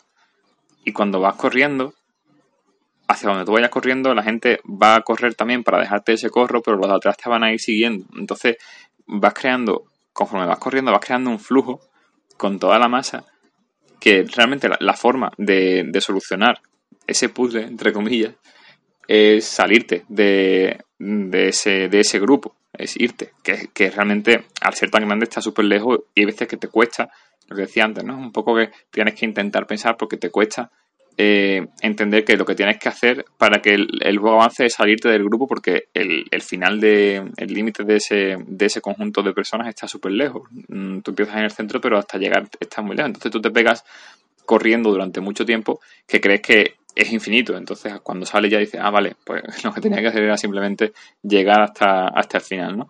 Entonces durante el tiempo que estás ahí jugando, que estás corriendo, mm, prácticamente ni siquiera quieres salirte de, de la masa porque es satisfactorio, es, agradable estar haciendo que todo el mundo corra mientras que tú estás corriendo también. Y, y es súper, súper guay porque de hecho... En eso, que, eso que acabas de decir tiene un trasfondo simbólico brutal. Claro, exactamente. es que justo ya con eso, esa, esa, es de mis escenas preferidas. No solo porque es agradable de jugar, sino porque el simbolismo de, de, o el mensaje que quiere dar, eh, ahí está muy claro. Eh, el hecho de estar eh, a gusto en un sitio, aunque, aunque las personas te generen rechazo o lo que sea, aunque estés rechazado por la sociedad y que no te des cuenta hasta que tengas que salir y tal. todo eso es súper interesante y verlo representado en un juego de una forma tan mm, bien hilada y al mismo tiempo tan sencilla porque el juego tiene una, una pantalla blanca, unos, unos monigotes que básicamente es un trazo y las sombras de esos monigotes. Ya está. Con eso te han sacado un mensaje de, de ahí que puede darle en la gana a cualquier otro juego, ¿no? O sea, está súper bien, ya te digo. Y, y eso, todas las escenas son, prácticamente todas son muy rejugables por el simple hecho de poder disfrutar de cómo controlas a, a los personajes que haya en ella, ¿no? La mayoría son, son muy agradables de, jugar, ya te digo. De vez en cuando lo abro y solo para entrar en, una de las escenas que, que yo recuerdo así, medianamente igual. Y, y nada, eso muy, muy, muy, muy recomendable. Así que nada, en principio, lo que decía antes, si lo vais a jugar, lo ideal para mí es jugarlo en dispositivos móviles. En, en Android, en Play Store, estaba como a 3 euros. Te, compras el juego y echas el rato. Por 3 euros está bastante bien. Por cierto, lo publica, que creo que ha sido el último juego que ha publicado, Double Fine. El ¿En serio? sello de. Sí. Es el, bueno, lo, lo publica en móviles. Realmente, eh, eh, como es una especie de mm, experimento de obra de arte multidisciplinar, al final hay mucha gente metida en, en, la, en el tema este. Espérate, estaba buscando. Porque los logos que hay en la página web son muchísimos. Son muchos, son como 4 o 5. Lo produce eh, Playables y lo, y lo edita en móviles y en, y en PC también, Double Fine. Y después también hay gente metida, porque como digo, no solo es un videojuego, sino también hay una película y también hay una instalación artística en diferentes museos. Hay salas especiales en las que además de jugar el juego y proyectar el corto, pues hay zonas en las que hay mmm, como peluches, o no sé si son peluches o son esculturas, pero son lo, los mismos los mismos personajes del juego. Si sí, lo estoy viendo aquí ahora mismo y son, son peluches. Los mismos monigotes del juego pues están repartidos por la sala y puedes jugar con ellos, puedes eh, levantarlo, cogerlo, moverlo. Entonces es todo como una performance muy amplia de la que nosotros por mm, razones físicas podemos disfrutar de al menos de dos de ellas, de dos de las tres partes que la componen, que son el, corto y, y, el juego. Uh. Dejando la instalación por si en algún momento vamos a, a Zurich, que creo que es donde la tienen puesta, pues nos pasamos por allí y le, y le echamos un ojo para completar ya la, la experiencia. Nada, recomendado 100%, la verdad. Guay, guay. Pues, joder, rarísimo que, que lo edite Double Fine, no sé. De, tengo la imagen de Double Fine como de, de una editora a la que ese tipo de juegos no le preocupan demasiado, pero algo verían, supongo. Y, y me mola, me mola porque a mí me gustó. Tampoco me, me voló la cabeza el plug and play, pero sí que me pareció un ejercicio bastante interesante. Y, sí. y, le, y por lo que me cuentas, pues le tengo bastante ganas a este. Además, que es, es muy, muy mi mierda este, este tipo de juegos que, que básicamente son el vivimos en una sociedad lúdico. Hombre, en este caso sí que sí que es verdad que que, parece que, se, que enfoca mucho más el mensaje que la anterior ocasión. En este es como que lo tiene más claro, ¿no? El, el anterior recuerdo que era así como muy muy sencillote y al mismo tiempo era como crítico. En este caso no creo que sea tan crítico, no creo que sea tan más catártico, ¿no? Es rollo, sí. hacerte experimentar ese tipo de sensaciones en concreto. Claro, y hacerte sobre todo pensar, creo yo. Eh, depende de cómo, de cómo veas tu interacción y, y, cuando te veas haciendo lo que haces con, con, la, con el grupo, es cuando de verdad vas a pararte a pensar y sacar tu propia, tus propias conclusiones, ¿no? El otro era, o al menos lo que yo recuerdo, era un poco más de eso, ¿no? Vivimos en una sociedad, es un poco más, más Black Mirror, más lo que haces está mal. En este caso no creo que sea tan así. En este caso es un poco más. Eh, mira, com, mira, de esta forma tan gráfica, cómo nos comportamos, cómo nos relacionamos y piensa, piensa en ello, simplemente. Mientras, mientras haces que un grupo de señores blancos se tiren por un agujero, piensa, piensa en, en, en, tu vida. ¿sabes? Ahora que has dicho Black Mirror, iba a decir que a ver cuándo, cuando nos llegaba el Charlie Brooker de los videojuegos, pero acabo de caer en que el propio Charlie Brooker es el Charlie Brooker de los videojuegos. Así que nada, eh, ¿alguna nota más con la que terminar? Eh, hablando sobre kits, Manu. Yo creo ya que con, que con esto está todo, todo el pescado vendido. Pasa si quieres al, al tuyo, que te toca ahora. Perfecto, voy a quedar este programa fatal porque tú has venido a hablar de, de juegos muy sensibles, muy profundos como en este caso, ¿no? La parte la parte guay del indie, vaya, la parte más, más rara, más experimental. Y yo he venido con los juegos más más, más mequetrefes, ¿no? Más... más gamberritos. Los juegos más, más burdos, más... Porque ahora... El juego más, más gamer.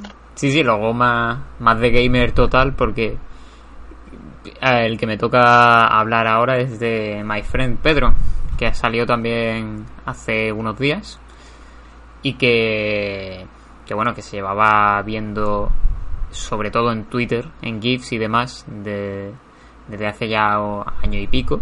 Se mostró en la conferencia de Devolver Digital del E3 de 2018 y por fin ha salido. Es el típico juego que cuando sale, a mí por lo menos me cuesta creer que haya salido porque es como, hostia, este juego me molaba mucho verlo en GIFs, pero ¿cómo coño voy a jugar a esto ahora? Te, te pones a pensar, coño, este juego tiene que tener un principio, un final, seguramente un hilo narrativo. Y te das cuenta de que. quiero GIF, ¿no? claro, te das cuenta de que. No, no es solo no es que solo quiera GIF, es que te das cuenta de que como lo único que he visto del juego han sido GIFs a cámara lenta del pavo haciendo acrobacias, estoy diciendo, joder, como que te extrañas, como, wow, wow, esto tiene, pues eso, tendrá jefes finales, tendrá diseño, tendrá cosas, ¿no? Y se hace raro y... Y la verdad es que My Friend Pedro es eso, es un, es un GIF con patas. Todavía no me lo he pasado, pero voy bastante, bastante avanzado. Eh, y vaya, básicamente, pues es un juego en el que tú te despiertas, tú eres un chaval con máscara, sin nombre y sin voz y sin conciencia aparentemente, al que le habla un plátano flotante llamado Pedro. Y, y ese plátano pues le va guiando alrededor de, de los niveles, le va contando un poco el trasfondo del, del mundo y de la historia, que es demasiado denso para, para lo que viene a contar, vaya, que básicamente pues una historia de, de pandilleros, de bandas callejeras, con un toque así irónico, macarra, algo trasnochado si me preguntas, porque el tema del sentido del humor del juego yo era una de las cosas que esperaba, porque no sé, me hacía gracia cuando vi el tráiler del año pasado de, del plátano ahí hablando y, diciendo bananas. Y, y, que el juego se llame My Friend Pedro, ¿no? Es como un nombre cuanto menos raro para un juego de acción. Y me esperaba pues un sentido del humor así más, más absurdo, ¿no? Más rollo... Mm, Monty Python, no, pero... pero sabes que... Que no fuera... Un poco eh, la trilogía del corneto. Sí, también. ¿No? Me, yo me, espera, me, espero algo así. Pero no, realmente es un. No es, no, es, no es muy gracioso, la verdad. Aunque el juego muchas veces intenta hacer gracia. Pero. Pero no, el plátano sobre todo hace comentarios positivos. De vez en cuando hace algún chascarrillo, pero. Pero es eso, tiene como un sentido del humor así muy como demasiado macarra para, para mi gusto, pero tampoco macarra en plan de ser desagradable, sino un poco de, bueno, eh, no sé, intentaba parecer guay, pero tampoco tampoco lo veo ingenioso, ¿no? y, y ya con eso me, me dio un poquillo de bajona, porque, bueno, hay una fase, de hecho, que es en la que tienes que que, que matar a Peña que se ha vuelto violenta por jugar a videojuegos que lo dice así como con un tono de sátira, ¿no? Así como sarcástico, en plan, ah, de tanto jugar a videojuegos violentos, pues ellos también han aprendido a usar armas, ¿no? Y más están matando a frikis con metralletas. Y me parece un, mm. una postura un tanto rara en un juego que precisamente enarbola eso, enarbola el, el ser lo más violento posible. Que lo estaba diciendo, seguramente sea un comentario que haya hecho así en plan de coña porque tuvo la oportunidad y sin y sin ninguna pretensión, pretensión reflexiva, lógicamente, pero precisamente como, como es un chiste vacío y que queda raro en ese contexto, pues pues eso dice mucho para mí del tipo de humor que tiene el juego, que es un humor que que no que a lo mejor le hace gracia al no sé eh, que a lo mejor hace gracia en un contexto reducido, pero a la hora de ser un juego que se está comercializando y eso, pues pues no se la veo, la verdad, pero igual soy yo. El juego, pues de qué va, pues es un juego de acción en dos dimensiones, con, muy centrado en las físicas del, y en el movimiento del personaje, en el que pues tú, armas de fuego en mano, pues vas acribillando a los distintos enemigos que te van saliendo. Es un juego que se que se va que va sobre recrearse en la muerte básicamente en conseguir en matar de la forma más estilosa posible en conseguir puntuaciones. Al final de cada fase pues te sale cuántos puntos te ha hecho y te da una calificación no C de te sale muchas veces. C de cúrratelo más. C de de de cortito te pone muchas veces en español Como B- muy edgy, ¿no? Sí, sí, B de bravo, A de arrasador y la S que es el máximo. Y eso pues el juego te da una serie de herramientas para para lucirte en lo que viene siendo el, el matar. Puedes activar una cámara lenta para que te mire bien, pues para para maniobrar mejor, para esquivar las balas de los enemigos. Puedes ah, hacer disparos divididos, es decir, que hay hay distintas armas y hay unas que son dos pistolas y otras que son dos UCIs.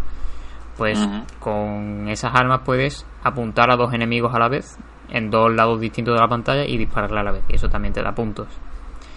Hay también un montón de, de elementos que interactúan, ¿no? Hay, pues eso, hay un, por ejemplo, hay monopatines en los que te pueden montar, saltar, eh, pegar una pata al monopatín, tirársela a un tío, tirárselo a un tío en la cara. Eh, hay sartenes, ¿no? Que esto se veía mucho en los GIF, que, que eh, le dispara las sartenes y las balas rebotan a donde están los enemigos. Todo queda muy estiloso, muy guay y la verdad es que está guay, la verdad es que es satisfactorio de jugar en ese sentido. Eh, porque eh, hace... Yo juego mal, yo juego muy, muy, muy mal. Pero, pero te da la sensación de que estás haciendo cosas guays igualmente, ¿no? Es como, wow, he disparado a- He tirado la sartén para arriba, le he pegado un tiro y el tiro ha rebotado en la cabeza de uno. Y está guay, la verdad es que queda guay. Eh, tiene también partes de plataformas y diversos puzzles que no terminan de encajar muy bien. Pero sí que es verdad que, o sea, encajan mejor cuando, cuando son parte de una, de una set piece de disparos, de, de a ver con estas plataformas, con este, con este escenario, a ver cómo consigo matar a estos enemigos de forma guay. Funcionan mejor como eso que como parte de plataformas sin más o como parte de puzzles sin más que son muy simples y además como es un control muy centrado en las físicas pues no son todos lo precisos que deberían los saltos y muchas veces te caes por tonterías etcétera. Y y nada el ¿Tú, has jugado, entiendo que con, con mando o con ratón? he jugado con mando hablando- He jugado con mando y eso es lo que venía a comentar, que una de las cosas por las que me cuesta realmente hacerme mm, buenas puntuaciones es que el control con mando es tremendamente engorroso. Eh, eh, no he jugado con ratón, así que no lo sé, pero al menos el control con mando te exige pulsar en determinadas ocasiones demasiados botones a la vez.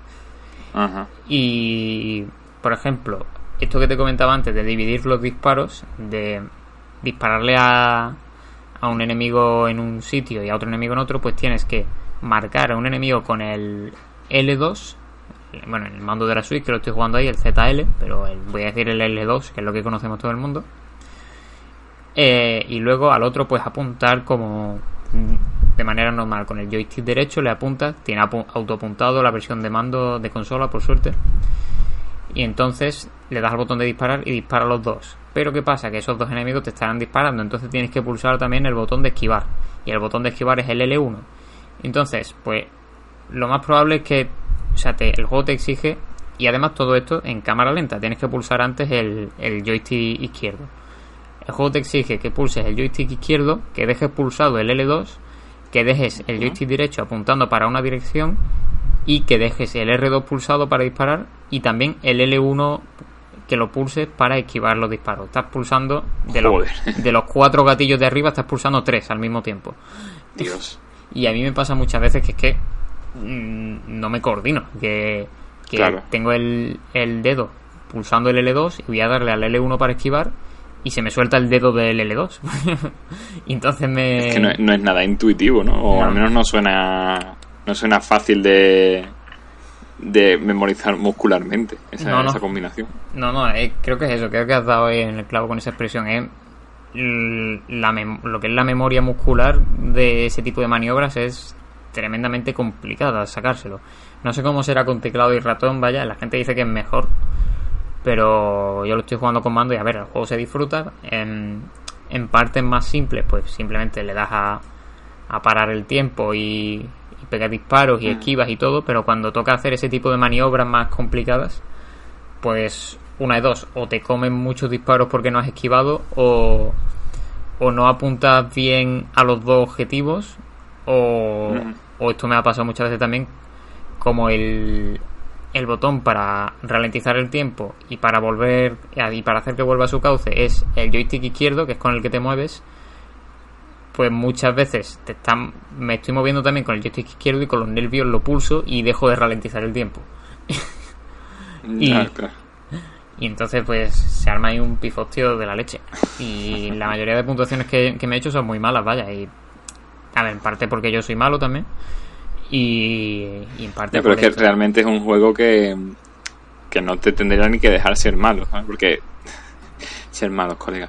No, que, te- que, que lo que te tendría que dejar es a huevo el, la- el lucirte, ¿no? O sea, que te saliera solo el, el hacerlo Sí. bien, que las cosas más, más impresionantes a nivel visual tendrían que salir prácticamente solo, que tú te creyeras que la estás haciendo tú, porque eres un puto amo, pero que realmente las haga el juego, porque si no, si un juego en el que vas de lucirse te pone súper complicado el lucirte, al menos es lo que yo pienso, ¿no? Pero es un poco con, como la diferencia entre el, el skate y el Tony Hawk's. Para mí el Tony Hawk's es mejor porque a poco que hagas nada, haces un truco increíble. Y si quieres hacer ya trucos mejores, pues tienes que así buscarte un poco más la- los controles especiales y tal. Pero si lo si haces nada, también lo, lo puedes puede disfrutar. Y el skate no, el skate tienes que, desde el principio tienes que hacer un montón de combinaciones para hacer un salto. Entonces, Sí. Sí. no sé si aquí pues... A ver, en realidad no cuesta tanto lucirse porque es muy fácil saltar en la pared a cámara lenta y, y pegarle un disparo, varios disparos a un enemigo que tengas al lado o, a- o pegarle un disparo a un cartel que tenga detrás y que reboten esos disparos en el enemigo y queda muy guay porque las animaciones del, del personaje del monigote son muy muy flipadas, vaya, cuando de hecho cuando cuando baja a cámara lenta pues el salto normal se convierte en una voltereta a cámara lenta, ¿no? Y queda como muy, muy pro. Y, y en general es fácil hacer, hacer esas cosas, sobre todo también porque el, es más una cosa de lo de lo de lucirse es más una cosa de desentrañar el nivel que de que de ejecutarlo. Muchas veces tú ves que pues que hay un bidón de gasolina en una cierta parte y dices, vale, pues tengo que tirarlo aquí, que entre por este sitio y luego saltar a cámara lenta y mientras salto pegarle un tiro que explote y, y demás. Tiene ese componente medio de puzzle de averiguar cómo está pensada la sala para que te luzcan lo máximo posible. Pero sí, y sí que es verdad que, vamos, yo no estoy en contra de que a la hora de hacer maniobras más complicadas sea más difícil hacerlo. El que haya una especie de umbral para en el cual se demuestre que, que lo que se necesita es habilidad y no y no de- y no que el juego te lleve de la mano. Entonces me parece que, hay- que está guay eso de que haya un umbral, un límite en el que tú digas, vale, haciendo esta, para hacer estas cosas ya sí que tienes que ser bueno. Te has lucido de la otra manera, pero para esto tiene que ser bueno. ¿Qué pasa? Que el problema es que es difícil porque el, el control es terriblemente malo y es muy incómodo. No porque sean maniobras difíciles de, de ejecutar que, que, que te exijan reflejos o algo así, no es un bayoneta. Eh, es simplemente que eso, el control es, es, un, es muy, muy, muy engorroso. Y otra de las cosas que, que tampoco veía muy allá es precisamente eso que he comentado, de que es un juego que te que va sobre lucirse, vaya, sobre ser el más guay del barrio y de hecho, si no me equivoco, tiene una función, leí por ahí para hacer GIFs y subirlos a Twitter, pero no sé si Sí. no sé si en la versión de Switch lo tiene, pues yo al menos ahí no lo he visto por ningún lado. Pero pero luego el juego es muy encorsetado en ese sentido, no no es un juego que te deje mucho margen a experimentar con las posibilidades y que, y que te salga una jugada súper chula que solamente se te ha ocurrido a ti, un combo que te has hecho tú, ¿no? Que Sí, son- que no es que sea un super hot, que Claro. Puedes hacerlo normal o puedes hacerlo un poco más rebuscado para sorprender, ¿no? Un poco. Sí, sí, sí, los juegos que, te, que tratan sobre lucirte hacen eso siempre, lo hace Super Hot, lo hace Devil May Cry. Si tú sigues cuentas de GIFs de Devil May Cry, ves, ves combos que son una absoluta locura y que a ti jamás se te habría ocurrido hacer. Mm, ya no solo porque te falten reflejos, sino porque no se te había ocurrido combinar esa cosa con esa otra, ¿no? Y en My Friend Pedro, pues el margen que deja es muy, muy limitado. Sí, bueno, puedes hacerlo con un arma o con otra, pero pero al fin y al cabo es, lo mismo, vaya, y es...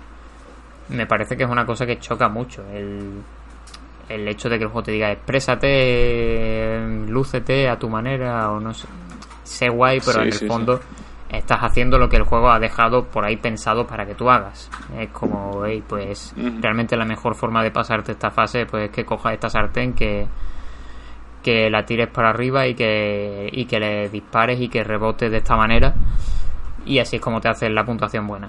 Y es como pues, o que te metas en este sitio y, y que hagas el disparo doble y que esquives todas las balas. Que eso ya es el, infierno para mí.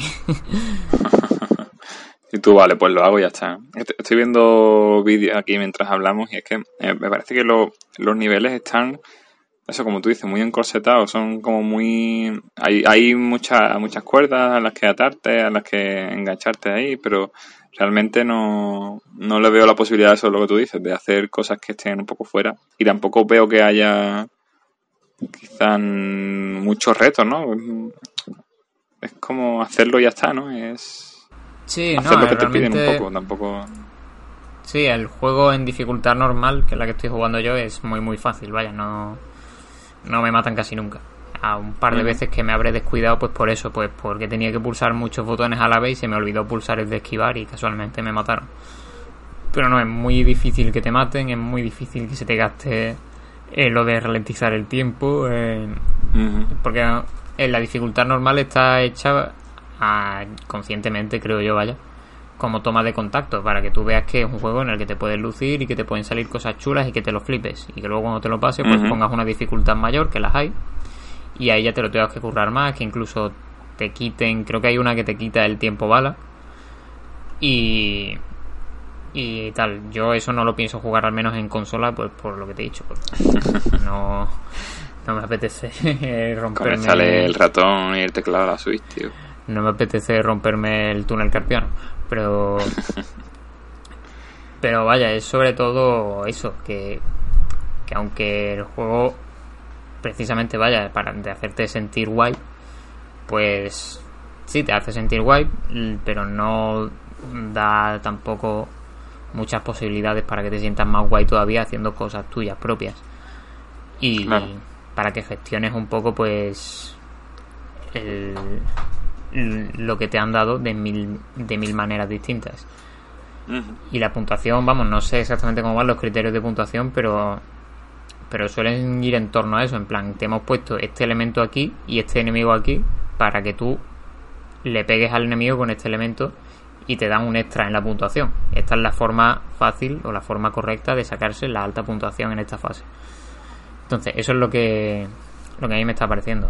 Y y vaya, que no quiere decir que sea malo, ni mucho menos. Es realmente un juego que te hace sentir guay. Es un juego que tú lo pones a cámara lenta, empiezas a, a saltar por las paredes, a dispararle a, a los paisanos y, y dices, coño, qué guay. está chulo. Eh.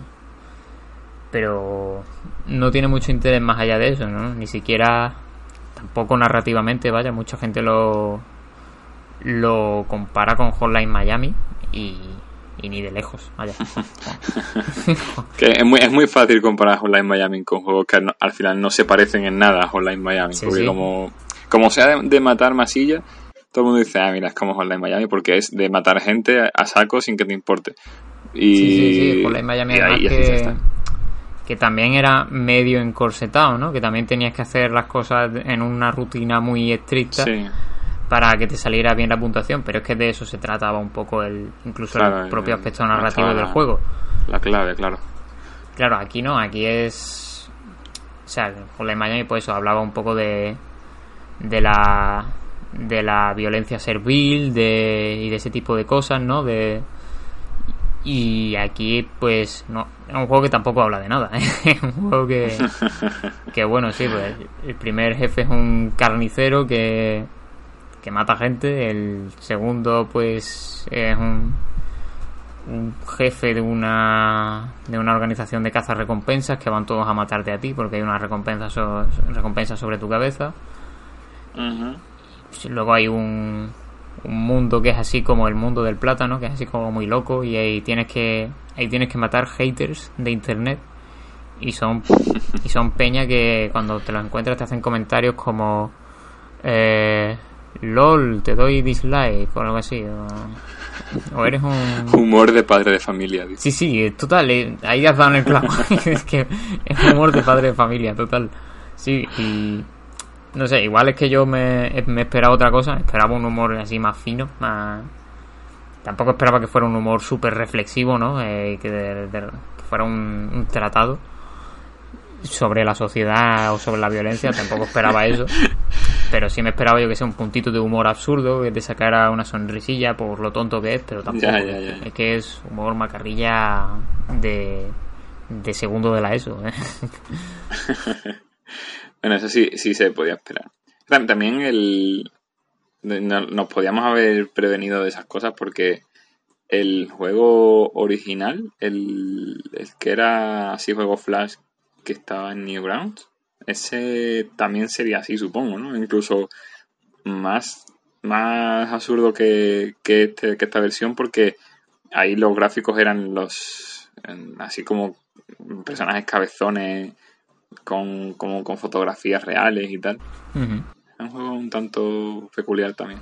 Pues no he jugado a la versión antigua, vaya, pero no sé, tampoco tampoco me espero mucho más. Mm. Es, pues eso, es, el, es un juego como conclusión, como titular diría yo. Es un juego que cuando lo has visto en el tráiler de la conferencia de Devolver, pues ya has visto todo lo que tiene el juego que darte realmente. Es como que se juega, que es disfrutable. Yo tengo ganas ahora de, seguir jugando y de pasármelo. Porque te, hace, te hace sentir guay realmente. Pero no profundiza mucho, eh, mucho en eso y se queda pues en una anécdota que prefieres recordar pues por, por los momentos a cámara lenta que por que por el puto plátano que te estaba hablando todo el rato. vale. Pues ahí, ahí se queda la, la conclusión de del My Friend Pedro. Ah, yo le quiero echar también un ojo antes de, de tirarlo en el montón de euros que no voy a jugar nunca. Eh, le echaré un tiento y a ver. También es verdad, igual es que yo últimamente estoy siendo poco exigente porque como he tenido poco tiempo, los pocos juegos a los que jugaba pues realmente lo disfrutaba mucho porque es como, ay, bien, tengo tiempo para jugar, qué guay, esto lo echaba de menos, no sé qué. Y, y igual por eso pienso mejor de muchos juegos de lo que quizá en otro contexto pues hubiera pensado, ¿no? Y por eso digo que My Friend Pedro me gusta, es un juego divertido, pero vaya, juegos divertidos los hay apuñados. Y este juego se, se estaba como hypeando mucho y bueno, pues se ha quedado en, en una cosa que, que ni pincha ni corta mucho, al menos para mí. Pero bueno, ahí también le he hecho un análisis así como muy exhaustivo. Tampoco me lo he pasado, pero bueno, ya, digo que me queda poco. El juego dura como, como tres horas. Llevaré dos y media, si es que me queda nada. Así que nada, si le quieres dar una oportunidad, pues está guay, pero juégalo con teclado y ratón mejor. Vale, sí, sí, sí. Bueno, a ver si, si puedo, porque viendo todos los efectos de luz que tiene, no creo que mi ordenador lo, lo llegue a tirar. Madre mía. Eh, bueno, no sé si quieres añadir algo más al Pedro. O lo dejamos ahí como definición de juego juego cuchara. ni pincha ni corta. Eso sí, el juego, el juego GIF por, por excelencia, realmente. Un juego que sirve para hacer GIFs, pero a la hora de jugarlo, pues parece que como si lo, lo GIF fuera lo primario y lo jugarlo fuera lo secundario un poco. Como el Sekiro entonces, ¿no? Eh, eh, eh, cuidado, cuidado, cuidado. que la tenemos. que la tenemos. Totalmente al contrario, yo no esperaba que hubiera tantos hits del Sekiro hasta que empecé a mm. verlos. Entonces, ni de coña, vaya. Sekiro es lo puto mejor. Y nada, eh, terminamos ya hablando del, del último que nos queda. Venga, sí. Eh, cierro yo ya con este que, que es cortito. Perdón. Eh, mira, es un juego del que he escrito una pequeña noticia en Equilateral. No he escrito una, una crítica, porque creo que tampoco podría extenderme mucho más. Aunque quizás, quizás sí. Bueno, el juego se llama The Things We Lose in the Flood. Las cosas que perdimos en la, en la inundación. Es un juego de Dean Moynihan, otro nombre que, que pronuncia fatal. es el creador de One Chance, el, el, juego tan conocido indie de 2010 por ahí, en el que solo podías jugar una vez y inventabas la cura contra el cáncer y al día siguiente esa cura mm, desembocaba en el fin del mundo. Pues este juego también trata sobre el apocalipsis, solo que en esta ocasión lo que ha ocurrido es que el mundo se ha inundado por un incidente en el Océano Atlántico. Está todo anegado, las ciudades están completamente tapadas por el agua y lo que hay ahora mismo en el mundo pues es un mar enorme habitado por personas que como tú pues están en barcas. A esas personas tú nunca te las encuentras, nunca eh, vas a interactuar con otra con otro ser humano, pero sí que vas a poder ver botellas con mensajes dentro que otras, otras personas han escrito. Puedes abrir la botella, leer el mensaje y destruir la botella o volverla a tirar al mar. ¿Dónde está la parte interesante? Que esos mensajes están escritos por otras personas reales que han jugado al juego y que mientras han jugado han estado escribiendo sus mensajes. Y de hecho tú también puedes escribir tus mensajes y lanzarlos al mar. Otros jugadores se los encontrarán y lo leerán y tal. Entonces tú puedes decidir eso un poco. Si, si quieres que ese mensaje perdure en el universo del juego y que lo puedan leer otros jugadores o no. O que no lo puedan leer otros jugadores. Es un juego muy muy bien llevado porque él está hecho en pixelar en dos dimensiones un pixelar muy muy bueno es así mm, con tonos grisáceos, desaturados, con, con un pequeño ruido constante dentro de, del juego. tienen como un pixelar así como eh, granulado, eh, lo que es el, color. Y es un juego que parece que no, pero es muy físico, porque tú te montas en... Lo primero que, haces en el juego es despertarte en la orilla, completamente desnudo, y, coge, y hay una barca al lado, la coges con una cuerda y la lanzas al, al agua una vez que la lanzas, te, puedes te pones a remar con tus propias manos y está guay porque el control es muy físico. Tienes que em, pulsar el. O sea, te mueves con la tecla, con las flechas de dirección, ¿no? Izquierda, derecha, salto, hacia arriba y hacia abajo te agachas en la barca y con el espacio vas remando. Entonces te tienes que colocar en un extremo u otro de la barca, dependiendo de dónde quieras ir, o incluso en el centro, un poquito más a la derecha si quieres ir hacia la derecha, por ejemplo, y a la izquierda pues lo mismo. Y vas dándole al espacio para remar con las propias manos. Y vas remando, vas eh, dándole al agua para mm, mover tu barca.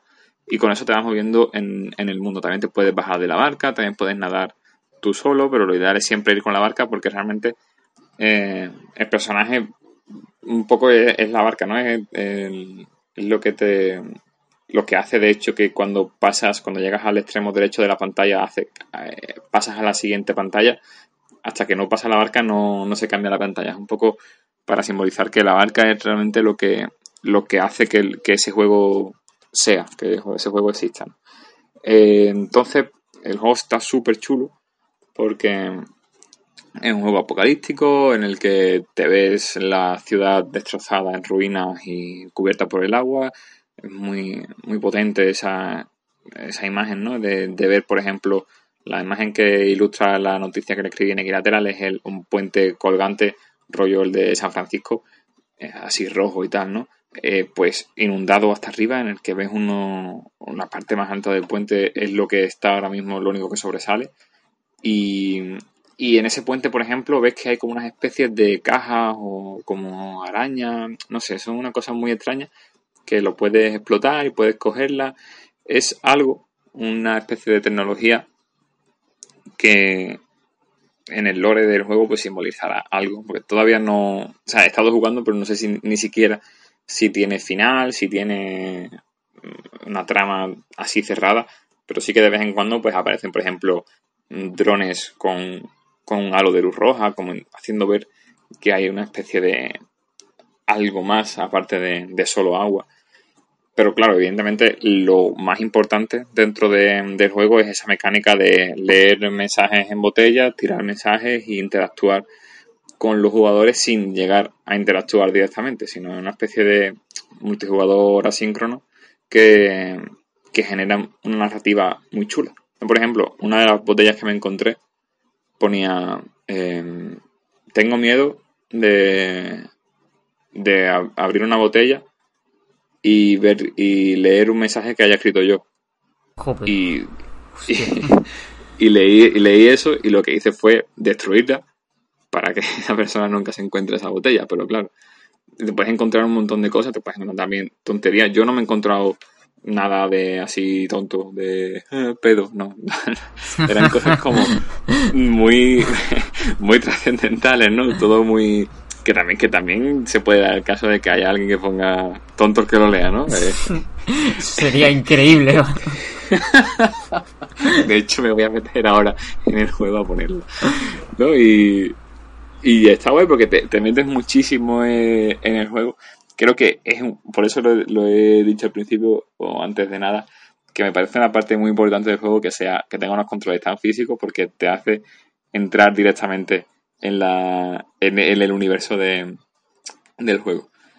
Y, joder, es muy simplón en la idea, sin que suene peyorativo, ¿eh? todo lo contrario, es un, juego muy, muy, bien, muy bien pensado, muy bien traído, que está gratuito además en Niche, lo puedes descargar gratis o puedes pagar lo que quieras por él, y, o bien puedes apoyar el Patreon del creador, que que tiene un Patreon en el que va subiendo pues build de, los juegos que esté haciendo, va interactuando con, su Patreon también y, y también se busca eso, un poco de financiación ahí.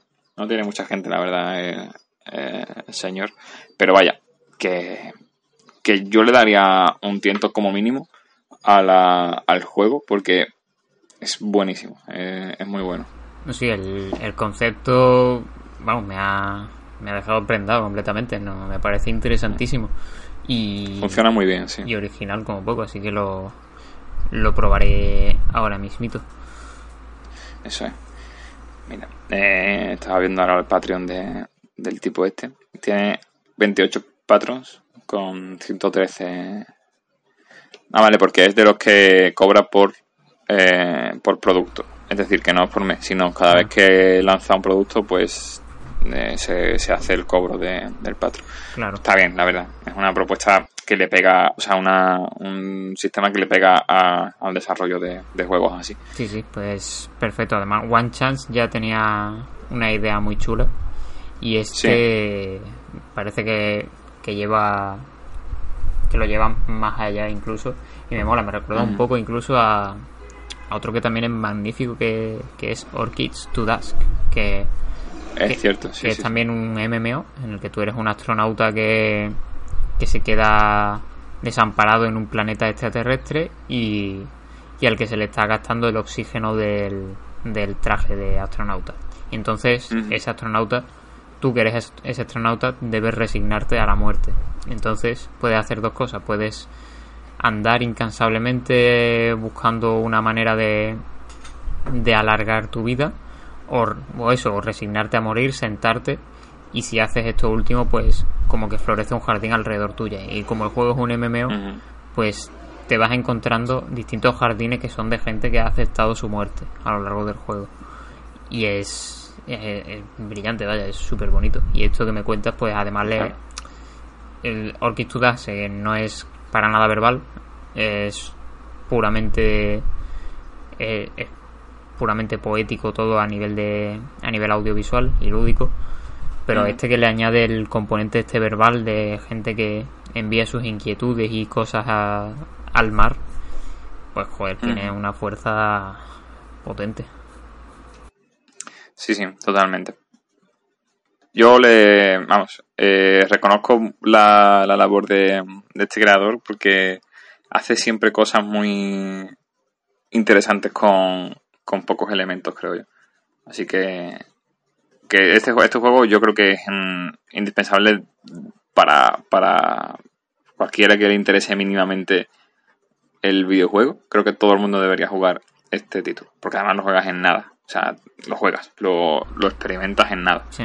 Y a partir de ahí entras en, en, su, en su catálogo que también tiene cosas muy chulas. O sea, no, parece que, que ha dejado de hacer cosas desde, desde One Chance, pero lleva todo, todos estos años sacando jueguitos así muy interesantes, muy bonitos también, por qué no decirlo, con un pixel art muy bueno. Y ahora está haciendo uno también, que, que es un poco menos poético, que es de señores en calzoncillos con una metralleta y a- en una mano tienen una metralleta y en otra, en otra mano tienen un globo que les mantiene en el aire. Entonces tienes que luchar contra los otros disparando bien a ellos o bien al globo. Oye, No es tan también. poético como digo, pero, pero es muy interesante también. Calla, mo- mo- No, sí, sí. Mola ver que, que se puede ser polifacético. Total. 100, 100 por mil envidia, tío. Sí, sí, sí. Pues, pues aquí acaba el, el contenido de, de este programa, de este podcast equilateral. Eh, nada, por mi parte, por nuestra parte, ya supongo que va tocando despedirnos. A mí me gustaría hacer un par de apuntes. Una es una cosilla que se me ha olvidado con el My Friend, my friend Pedro. Que es que Ajá. iba, iba a decir que, que cuando el juego te mete fases de plataformas, eh, no encajan sobre todo porque son sistemas porque es un sistema que se contradice mucho con, con el resto del juego que es básicamente utilizar las físicas para para para encontrar vacíos legales en el movimiento tuyo y de los enemigos y poder y que salgan escenas guays de tiro. Pero luego ese tipo Mm. de vacíos legales no los puedes tener en un juego de plataformas. Entonces ese tipo de ese intento de aportar variedad como que como que se queda corto y le hace más mal que bien cuando son sistemas que se contradicen. ¿Y por qué digo esto? Porque quería acabar, igual que hemos empezado el podcast, alabando a Zelda Breath of the Wild, que es un juego en el que se incluyen 100.000 millones de sistemas distintos y se entrelazan de una manera bestial entre ellos. Entonces, Es eh, es eso. Eh, cuatro jueguitos hemos traído hoy. My Friend Pedro, Bloodstain, eh, Kids y The Things We Lost in the Flood. Que a mí personalmente me han parecido muchísimo más interesantes estos dos últimos. A pesar de que son los que no he jugado. Tengo que, tengo que hacerme ver porque realmente todos los juegos que traigo últimamente digo, bueno, a ver, son normalitos también, se disfrutan, ¿no? Pero, pero poco más. Como no sé, no sé a qué estoy jugando. O es que también. Es que también me estoy atrofiando ya el sentido crítico, quién sabe. Bueno, a ver, también hay que decir que cuando nosotros decimos aquí públicamente en el podcast que hay un juego que es medianamente normalillo, que tampoco se le puede destacar nada o que tiene cosas malas, no, tampoco es que no disfrutemos jugando a ese juego. Por ejemplo, Sí, sí, sí. eh, en el anterior podcast fue o en, el, o en el anterior del anterior, no me acuerdo. Eh, cuando hablamos de Steamworld Quest, a ver, yo lo puse medianamente mal, pero porque a nivel crítica eh, le puedo sacar muchas cosas malas. Sin embargo, me lo pasé bien jugando. Y pero porque personalmente hay cosas que me gustaron, cosas que no me gustaron, pero a fin de cuentas, si tengo que hablar de él a nivel crítico, vamos a sacarle los defectillos que tenga para poder dar una imagen global medianamente acertada. Y en My Friend Pedro entiendo que es igual, que a lo mejor me pongo a jugarlo y bueno, he hecho el buen rato, pero después cuando lo analizo, pues le, le pongo una mala nota y me cargo el Metacritic, ¿no? Porque así somos los periodistas Le pones, le pones un 7, que se conoce por todos que es una nota malísima en esto de, Claro. de la prensa del, del videojuego. Y sí, bueno, se, di- diremos lo típico, ¿no? De que jugando a juegos normales, a juegos con defectos, a juegos incluso mediocres, yo siempre defiendo que haya más juegos mediocres porque son las cosas son las cosas raras, son las cosas que aportan, aunque parezca que no. Y, y por decir lo típico, ¿no? De que así valoran más los juegos que son realmente buenos. Los buenos, ¿no? por quedar, por quedar ahí con una nota tópica y nada. Eh, pues eso, eh, aquí acaba el programa de, hoy, como siempre. Antes, de, antes de acabar, una cosita. Dime. dime, venga. que justo ya para finalizar, eh, hemos cumplido cuatro años en Equilateral y bueno, cumplimos el 29 de junio. Y nada, que muchas gracias a todos por seguirnos. El podcast tiene un poco menos, pero la página tiene ya cuatro añazos y espero que haya muchos más. Así que muchas gracias a todos por estar ahí durante, durante este camino que hemos recorrido. Y nada más. Solo era eso. no, sí, sí. Eh, parece que fue ayer. Eh, que sí que es verdad que sí que es verdad que, que, en muchas ocasiones la página web pues, ha estado un poco más paradita de la cuenta. Yo el primero, vaya, que hace ya mucho que no escribo en ella, pero tenemos que darle las gracias a Manu aquí presente también por, por ir sacando la flote, que ahora mismo la web está súper bonita y, y súper llena de, de jueguecitos interesantes. Y nada, eso, eso era lo que nos propusimos hace cuatro años, pues hablar de juegos indies interesantes. Y eso es lo que seguimos haciendo, ya sea en, en la página web o en, o en formato podcast. Y muchas gracias, como ha dicho Manu también, a todos los que nos lleváis siguiendo desde entonces y a todos los que no, nos habéis empezado a, a seguir a, a, lo largo del camino. Así que nada, no, nos damos el feliz cumpleaños mutuamente, Manu. Ahora sacamos la tartita. Perfecto, pues nada, pues seguiremos ahí, eh, seguiremos sacando podcast, seguiremos eh, yo me comprometo a, sacar más artículos en la web cuando saque tiempo. Y, y nada, pues la web, por supuesto, para que no, quien no lo sepa, por si acaso, equilateral.es y en el Twitter arroba equilateral guion bajo es, ¿vale? Ahí podéis seguirnos para estar al tanto de, de todo lo que se cuece en el mundillo indie. Y nada, pues hasta aquí, un programa más. Muchas gracias Manu por pasarte. A ver si en los próximos programas conseguimos que se venga más gente. Eso es, a ver si se, se animan estas pandas de, de vagos. no, que están... No, no es por... No es por ellos, ¿eh? que siempre están intentando encontrar un hueco, pero es que las cosas están muy liadas últimamente. Sí, sí, sí. La verdad es que nosotros, hay poco tiempo, hay poco tiempo en general. Nosotros también, a nosotros también nos cuesta mucho ponernos. Hoy hemos pillado aquí un domingo eh, de estos vagos, de esto de tirarse todo el día en el sofá, pero aquí estamos nosotros al pie del cañón. Eh... Una tarde tonte caliente, como diría Estopa. ¿Qué? Venga, pon esto para allá y vámonos ya. Pues mira, fíjate, hoy no voy a acabar con la sintonía habitual de Equilateral. Vamos a poner Estopa. Hasta luego y nos vemos y nos oímos en otras ocasiones. Era una tarde tonta y caliente, de esas que te quema el sol la frente. Era el verano del 97 y yo me moría por verte. Mi única idea era camelarte, era llevarte a cualquier parte. Yo ese día tocaba en el bar sin nombre y allí esperaba encontrarte. Me puse un pantaloncito estrecho la camiseta de los conciertos, vamos, José le tira pa' coche, porque esta noche no la comemos. Ya al pasar por tu calle y estabas tú esperando en la parada del autobús, comiéndote con gracia que el chupachú. ¡Qué vicio, qué vicio!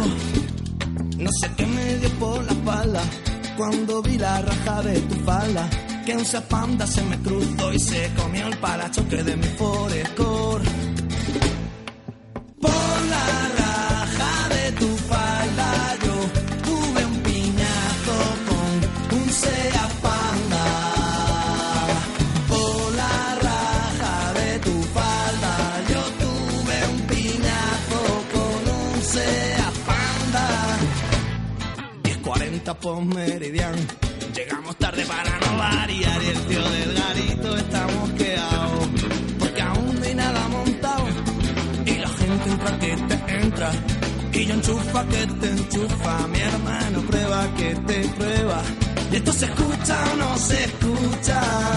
El calor de la gente ama del ambiente. Los focos delumbrantes son muy potentes. El público delante, muy expectante. Caliente, caliente. De repente se abrió la puerta. Mientras yo cogía la guitarra y me temblaron las piernas al ver de nuevo la raja de tu falda. Por la raja de tu falda yo rompí tres cuerdas de esta guitarra.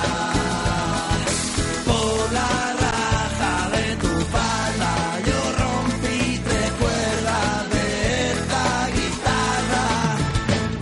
Y ahora ya ha pasado el tiempo, parece que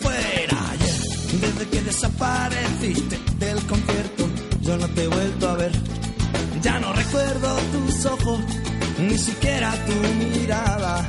Tan solo puedo acordarme de la raja de tu falda. Por la raja de tu falda yo me he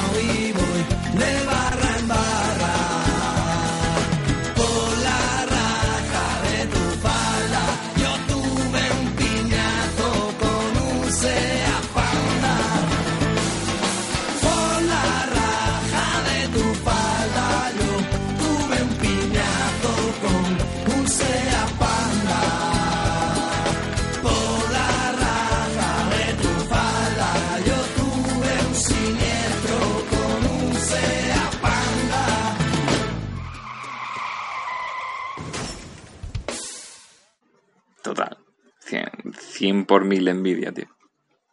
100 por mil es poquísimo ahora que lo pienso. Tío, sé qué canción estaba diciendo, pero no me acuerdo ahora, no me sale ahora la, la puta letra. De estopa. Sí, ya puedes hablar. Bien, yo puedo hablar, la maldición se ha roto.